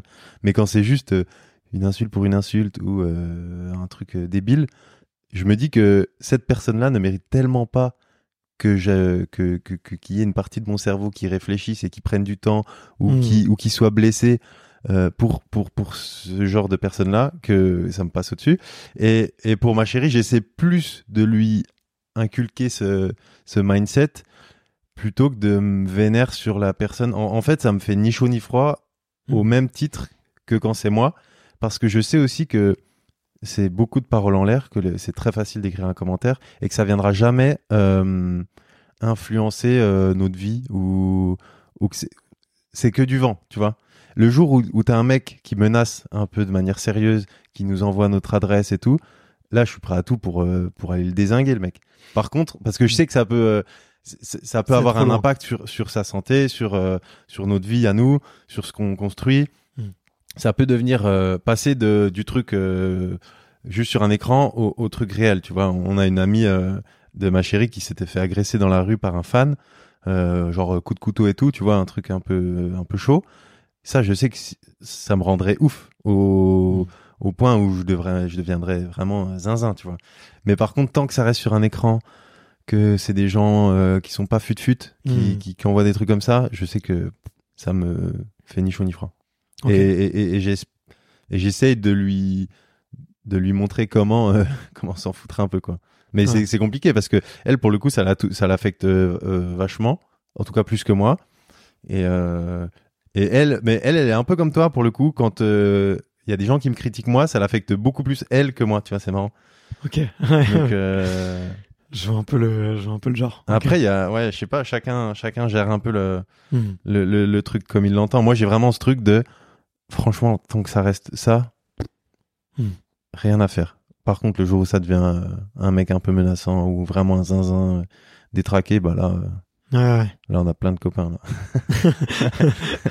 là on passe Je- deux, trois coups de fil. Ouais, je vois ce que tu veux dire. Ok. Euh, bah peut-être effectivement moi ce qui est dif- différent un peu dans notre cas, c'est que des fois je peux être amené à rencontrer aussi, tu vois, les ces personnes-là. Ça, c'est différent. Du coup ça me ça me touche et ouais, je pense que c'est nouveau pour moi. Mais maintenant le seul truc que j'ai que j'ai mis en place pour l'instant, il faut que je pro- progresse encore un peu là-dessus, je pense. C'est à chaque fois que je vais aller faire un tour, tu vois, peut-être sur les commentaires ou sur ce Ouais, genre moi, de je fais jamais ça déjà. Je fais Moi, je me prépare moi, mentalement. Je me dis, je le fais pas à 8 heures du mat en sortant du lit. Euh, je le fais à un moment où, ouais, euh, ok, je sais que j'y vais et je Ouais, sais à sûr. quoi m'attendre Oui, potentiellement. quoi. t'es paré, quoi. T'es gainé. euh, ouais, exactement. Euh, ok, ok. Bon, en tout cas, merci du, du tips. Je dis que encore, je peux changer un peu de, Ouais, en fait, de prisme, tu vois. moi, je pars vraiment de ce principe-là que ces gens-là méritent pas d'attention. Hmm. Tu vois, c'est juste de la haine pour de la haine. Ils méritent surtout pas qu'on s'intéresse à eux. Ce Ouais. serait leur, euh, leur accorder beaucoup trop d'importance que, de, que, que, que rien que de répondre, tu vois. C'est déjà trop d'efforts pour ces personnes-là. C'est- On a, on a tellement mieux à faire avec les 99% restants qui kiffent ce qu'on fait, qui, qui, qui véhiculent des good vibes et, et qui sont dans le dans l'amour et dans, le- dans, dans tout ça. Euh, c'est à eux qu'il faut qu'on réponde en fait. Hmm. Tu vois, souvent on se rend compte que tu vas répondre au mec qui t'insulte, par contre le mec qui t'envoie j'adore ce que tu fais, continue, tu vas pas lui répondre. Ouais. C'est chelou quand même. non mais c'est vrai, c'est c'est un peu maso de le, le mec qui, qui t'envoie euh, t'es qu'une merde, tu vas lui dire bah écoute je te permets pas, euh, machin, euh, toi-même, celui qui dit qui est. Et le mec qui dit euh, ça fait 10 ans que je te suis, j'adore ce que tu fais, tu m'inspires. Euh, des fois tu vas pas, tu, tu vas même pas lui répondre comme si c'était normal quoi. Alors Ouais. que non, c'est l'inverse qu'il faut faire. Tu vois. Ça, c'est clair. C'est clair. Porter ton attention et prendre 5 secondes pour la personne qui kiffe plutôt que que, que, que le mec euh, zinzin euh, qui sait pas quoi faire de sa journée quoi. Hmm. Ouais, non, mais je, non, t'as tout à fait raison. T'as tout à fait Après c'est plus facile à dire qu'à faire je pense mais euh, Mais, mais maintenant je me force en tout cas à répondre à quasi tout quasi tous les messages pas tous mais vraiment je, je fais mon max pour répondre à, à beaucoup de messages euh, dès que c'est un peu positif et dès que c'est cool et me forcer à me dire ok ben c'est ces gens là avec c'est avec ces gens là que je veux parler c'est les autres Ouais. méritent pas Ouais. C'est c'est c'est un peu d'égo aussi de se dire ils méritent pas tu vois mais mais c'est ça se dire euh, ils méritent pas mon attention en fait Ouais, exactement. Ouais. Ça te bouffe euh, trop d'énergie Ouais, mentale ouais, pour pas puis- grand chose, quoi. Ça peut vraiment devenir des spirales euh, un peu bressons, hein, euh, tu vois, des... parce que souvent c'est les mêmes mecs qui t'envoient des messages, qui commentent, qui, qui sont hargneux, donc limite t'as peur de poster un truc parce que tu sais que son message, son commentaire ou quoi, il va arriver. Je pense qu'il y a des, enfin pour avoir rencontré pas mal de créateurs, même des vrais gros gros créateurs, avec pour qui c'est des, ça a été des problèmes à des périodes données, tu vois, où Mm. genre ça les touchait vraiment vraiment. Ouais. Et il faut pas. Ah ouais, clairement. pas. Bah, sur LinkedIn, il y a une, il y a une femme, d'ailleurs. Tu as personne name shame, mais je pense que peut-être qu'on des fois on devrait, mais tu as une grosse créatrice Ouais. Qui défonce tout le monde en commentaire, quoi. Ah et qui a harcelé d'autres créateurs, d'autres créatrices et tout. Et on le sait tous entre nous, tu vois. On a notre C'est groupe. fou. On a notre sur groupe. LinkedIn, j'aurais jamais imaginé un. C'est Et quand même assez bienveillant en général. ouais, mais tu vois, là, pareil, c'est une femme avec un pseudonyme, euh, photo avec des lunettes de soleil. Fake. Tu vois, c'est un, c'est un Le nouveau courage nom. incarné, quoi. Ouais, exactement, exactement. Et, euh, et tu vois, on se partageait des, ouais, on se partageait des, on, on, on un jour, enfin, le, le sujet, il est venu sur la table, tu vois, de, de- d'une, d'une amie qui disait, ouais, ah, en ce moment, c'est dur, il y a une fille qui me, qui m'envoie des messages, genre, hyper violents, et elle nous montre, et on s'est dit, putain, mais moi aussi, elle m'a défoncé, moi aussi, elle m'a défoncé. Ouais. Et, C'est bien d'en parler, hein. et il faut en parler, Il ouais. faut en parler. Mais tu vois, on a, à un moment, on s'est, enfin, rendu compte qu'au final, on était plus d'une dizaine à avoir euh, un peu fou, subi le truc. Parce qu'en plus, la personne, elle ramène tous ses potes hargneux, tu vois. Ouais. De, Oui, sur si ton, plus sur ton elle est un peu post. suivie, euh, c'est pas, cool. Et, et, euh, Mais quelle triste vie. mais tu vois, et on sait pas comment s'en débarrasser. Bon, si tu bloques, en fait, si tu bloques, euh, Ouais, au tu bout de la bloques. cinquième fois, tu bloques, ça c'est. Et puis comme ça, c'est réglé, quoi. Ouais. Mais Moi, en fait, je, je suis tellement pas dans ce délire de de- de- d'être négatif avec euh, qui que ce soit, même avec limite, même avec quelqu'un qui me fait un peu du mal, que je me je me rassure en me disant mais les pauvres quoi, ça doit être horrible leur vie. tu vois, ah, ouais, je me dis mais quelle tristesse ça doit être. Oh, c'est Mm. terrible. Il doit se, se lever le matin pour aller euh, incendier des gens sur des, des commentaires, mais Hmm. Ah, c'est fou. quand, quand, quand cette personne, elle a 80 piges sur son lit de mort, elle se retourne, elle se dit quoi Ah. J'ai fait.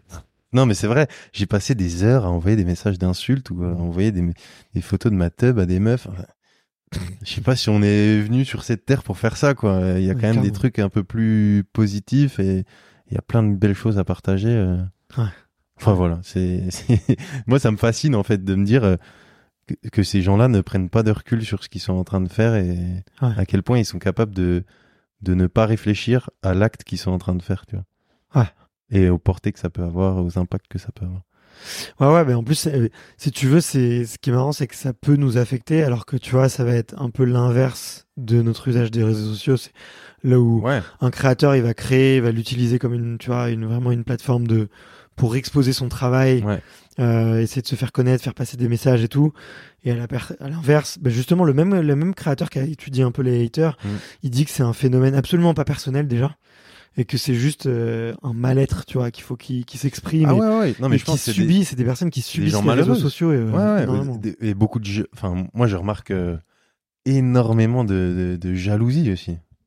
De, mais qui est pas avouée, mais des mecs qui te t'inventent des vies, qui t'inventent des trucs que t'as fait ou que t'aurais dit sur des gens, machin, qui sont complètement fausses parce que parce qu'ils ont l'impression que ça marche pour toi, parce qu'ils aimeraient bien faire la même chose, Hmm. parce que euh, ils ont ouais je sais pas ils se montent le bourrichon tout seul et je pense que il y a, y a une espèce de jalousie un peu euh, mal placée euh, qui, qui se traduit par euh, par ça quoi Ok. et putain c'est enfin, ouais une fois de plus c'est triste mais euh, comme je te dis moi je franchement euh, s'ils veulent euh, y aller euh, qu'ils qu'ils aillent là dedans ça j'ai un pote qui disait ça m'en fait bouger non Ça m'en touche une ça sans m'en faire touche bouger. ça m'en touche une sans faire bouger l'autre c'est vraiment ça Ouais, pas de je vois.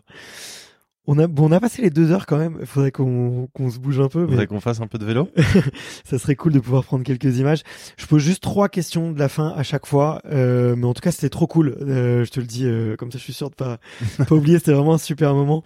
Euh, les trois questions de la fin. La première c'est quelle est la phrase euh, que tu te répètes le plus souvent, euh, un peu comme Écoute, un là- mantra de vie ou. Euh, là, j'ai un, j'en ai deux qui me viennent à l'esprit, mais Mm. deux. En fait, j'ai pas un mantra qui me guide depuis Mm. toujours, machin. Mm. Mais là, je pense que personne n'a un truc, tu vois. Ouais. C'est peut-être le truc du moment, quoi. Ouais, très récemment, j'ai deux choses qui me viennent à l'esprit. J'ai un pote DJ qui m'a dit, on revenait d'une date, et il m'a dit, c'est un mec qui est un peu plus âgé qu'à la quarantaine. Il me dit, euh, on fait, attends, je me, je sais pas, je sais pas si je me plaignais ou, je parlais de, notre activité, etc. Il me dit, on fait quand même, on est payé pour faire des, choses qu'on serait prête à faire gratuitement, et il faut pas l'oublier. Et, et, et je me suis dit, c'est vrai, c'est c'est tellement vrai. Si je devais faire tout ce que je fais gratuitement, je pense que je le ferais, tellement j'aime ça. Et en plus de ça, je suis payé et je paye mon loyer et mes courses avec ça, tu vois. Et, et- et ça, je trouve ça, je trouve ça fou. Mais c'est pas du tout un mantra parce que ça, ça, ça motive personne. Mais, euh, mais en tout cas, je, je trouve ça dingue dans le, dans le fait de, comme on, ce qu'on disait au début, de réaliser un petit peu ce qu'on est en train de vivre. Euh, et là, il y a un truc. J'ai vu un, j'ai vu une quote un peu sur sur Insta qui m'a bien parlé. Alors c'était en anglais. Ça disait euh, the the dream you're looking for is in the work you are avoiding. C'est genre euh, les les l'objectif, ton rêve, le rêve que tu es en train de poursuivre, se trouve précisément dans le travail que tu es en train d'éviter. Hmm. Et, et, et ça, je, je trouve que c'est très très juste. Qu'il y a beaucoup trop de personnes euh, qui s'inventent des, des objectifs de fous furieux et qui mettent rien en place pour que ça se fasse. Et qui Mm. te disent ouais mais tu sais c'est un peu le truc du rappeur de ton quartier euh, ouais non mais l'année pro euh, l'année pro on sort un EP ensuite c'est l'album ensuite c'est euh, Bercy dans 5 ans machin. Et le gars il, il écrit euh, une heure par mois quoi. Il écrit des textes une heure par mois. Tu- Mm. et et et ça re- ça rejoint ça rejoint la prépa ça rejoint cette histoire de, de charbonner dans le fait de bah voilà si on veut un truc c'est trop bien d'avoir de rêver grand. Faut vraiment rêver grand. Euh, mais par contre il faut mettre des des vrais trucs en place quoi Ouais. rêver c'est bien mais faire c'est quand même beaucoup plus stylé Ouais, clairement, clairement. tu vois ce que Ouais, c'est c'est beaucoup plus important de réaliser des micro-actions quotidiennes ouais ça qui, un- vont, qui vont t'a- t'amener vers euh, Je le voulais- succès. Ouais, je voulais, que- je voulais t'en parler aussi tout à l'heure de de ce que m'a appris un peu le développement perso. Et là, je viens de finir un livre d'ailleurs que je conseille qui s'appelle euh, L'obstacle et le chemin. Ok. D'ailleurs, je, je l'ai fait De gagner. Ryan Holiday Ouais, Ok. je l'ai fait gagner à. Maintenant, euh, je me suis dit que dès que je dès que je lisais un livre un peu stylé, euh, enfin en tout, en tout cas qui m'inspirait, je le faisais gagner sur sur Insta. Très bonne idée. Euh, et du coup, on partage ça avec ma commu et tout. C'est trop cool, je trouve. Du coup, ils m'envoient les livres. euh, ils- et eux les, les repartagent à d'autres potes après. Enfin, c'est trop cool. Et, Ah, très euh, bonne idée. et, on pourrait euh, faire la même chose. Ouais, ça coûte, enfin, ton, ton bouquin, il t'a coûté 20 balles et, et, et c'est trop cool d'avoir le retour de la personne qui te dit, ouais, ça j'ai aimé, ça j'ai un peu moins aimé. Et en fait, dans un post, je vais partager toutes mes notes que je prends sur euh, le bouquin en question, Trop bien. euh, parce que je prends des notes sur mon tel quand je lis. Donc, je partage ma note et, euh, et je tire un commentaire au sort et je lui envoie le bouquin. Et c'est tout simple, hein, tu vois, c'est tout, c'est tout con, mais je trouve ça tellement mieux que d'avoir une bibliothèque comme ça rempli de livres que tu reliras probablement pas ou très peu. Et euh, et il y a un truc qui rejoint ce que tu disais de de de de de, se fixer des mini objectifs. Euh, les ricains ils disent euh, trust the process, c'est genre euh, faire confiance au à, à la chose. Enfin, Mm. c'est pas à l'univers, mais c'est faire confiance au processus et y aller step by step. Et plutôt que de se dire je veux gagner la, la, la- la- le championnat en NBA, se dire je veux être excellent à l'entraînement aujourd'hui. Mm. Et ça, je trouve c'est c'est super puissant au final de d'y aller vraiment step by step et et d'arrêter de voir que la finalité, mais de voir les petites étapes euh, qui se trouvent euh, qui se trouvent euh, sur notre chemin quoi tous les jours. T'as lu Atomic Habits? Non. Je- franchement, je te, moi, je te le recommande. C'est le bouquin qui a le plus changé ma vie, je dirais. Ok. Et il t'explique tout le fonctionnement de création d'habitudes. Et Ouais, forcément, t'as tout un passage sur le fait que ce qui compte, c'est pas de terminer un marathon. Ce qui compte, c'est de devenir un coureur, Ouais. tu vois. Ce qui compte, c'est pas de gagner la NBA. Ce qui compte, c'est d'être un excellent basketteur tous les Ouais, jours ouais, à l'entraînement. Tu vois, il t'explique exactement ce genre de choses. Et euh, il t'explique comment euh, façonner ton environnement pour que tout devienne facile et que tu, tu ailles vers le succès. Ouais ouais. Et les- Et tu peux mettre plein, plein de choses en Et, place. et les habitudes, pour le coup, euh, je crois que c'est l'outil le plus redoutable pour euh, mettre en Mm. place, euh, enfin, aller là où tu veux aller, en tout cas. Tu vois, là, ma nouvelle habitude, mon, ob- ça fait maintenant deux, genre deux, trois mois que je fais ça. Je me suis rendu compte que je passais beaucoup trop de temps sur Insta. Ok. Maintenant, j'ai interdiction de toucher à Insta avant midi. Et putain, ça change la vie. C'est trop con, tu vois, c'est, c'est tout con, mais, euh, mais moi, ça me, ça me libère un temps de ouf. Et le matin, je sais que je suis full sur l'ordi à gérer euh, tous les mails, à gérer tout, même la, la partie créa et compagnie. Et que l'après-midi, je peux me, je peux passer un peu plus de temps sur les plateformes, à faire de la veille, à créer, à faire, euh, à faire d'autres choses. Mais, Mhm. euh, mais oui, les habitudes, c'est l'écriture, enfin, c'est le plus puissant pour moi. Yes. Bah écoute, je te recommande ce bouquin, tu me diras ce que t'en penses. Ok, ouais. ok. James Clear. Euh, la toute dernière question que je pose, c'est quel est le prochain invité que tu me recommandes d'aller, euh, le ou la prochaine invité? D'ailleurs, euh, j'aime bien que les gens m'en recommandent deux, parce que Deux. quand, quand je demande à un homme de me recommander un ou une invitée, il me recommande très souvent un homme. Quand je demande à une femme, on est, c'est à peu près 50-50, tu vois. Et du coup, moi, comme j'ai envie de faire euh, autant d'invités femmes que d'invités hommes, tu vois, je- maintenant je demande deux, Ok. les deux. J'aime pas être dans les questions de genre, mais Ouais, ouais, ouais, nous, c'est hyper important. comme Écoute, j'ai envie de une femme- au sport féminin. Une femme dans le sport. La question est compliquée. Il y en a beaucoup, hein, des femmes inspirantes dans le sport. Euh, je t'enverrai, euh, je t'enverrai vers notre amie euh, Clarisse, judocate. Ok. Clarisse. Exactement, qui va encore euh, tout briser cette année, je lui souhaite, et qui est euh, une femme géniale, une maman géniale, une sportive euh, géniale, et euh, que j'ai eu la chance de rencontrer sur une sur une émission. Et voilà, gros respect à Clarisse pour tout ce qu'elle fait. Donc, euh, je t'enverrai vers Clarisse.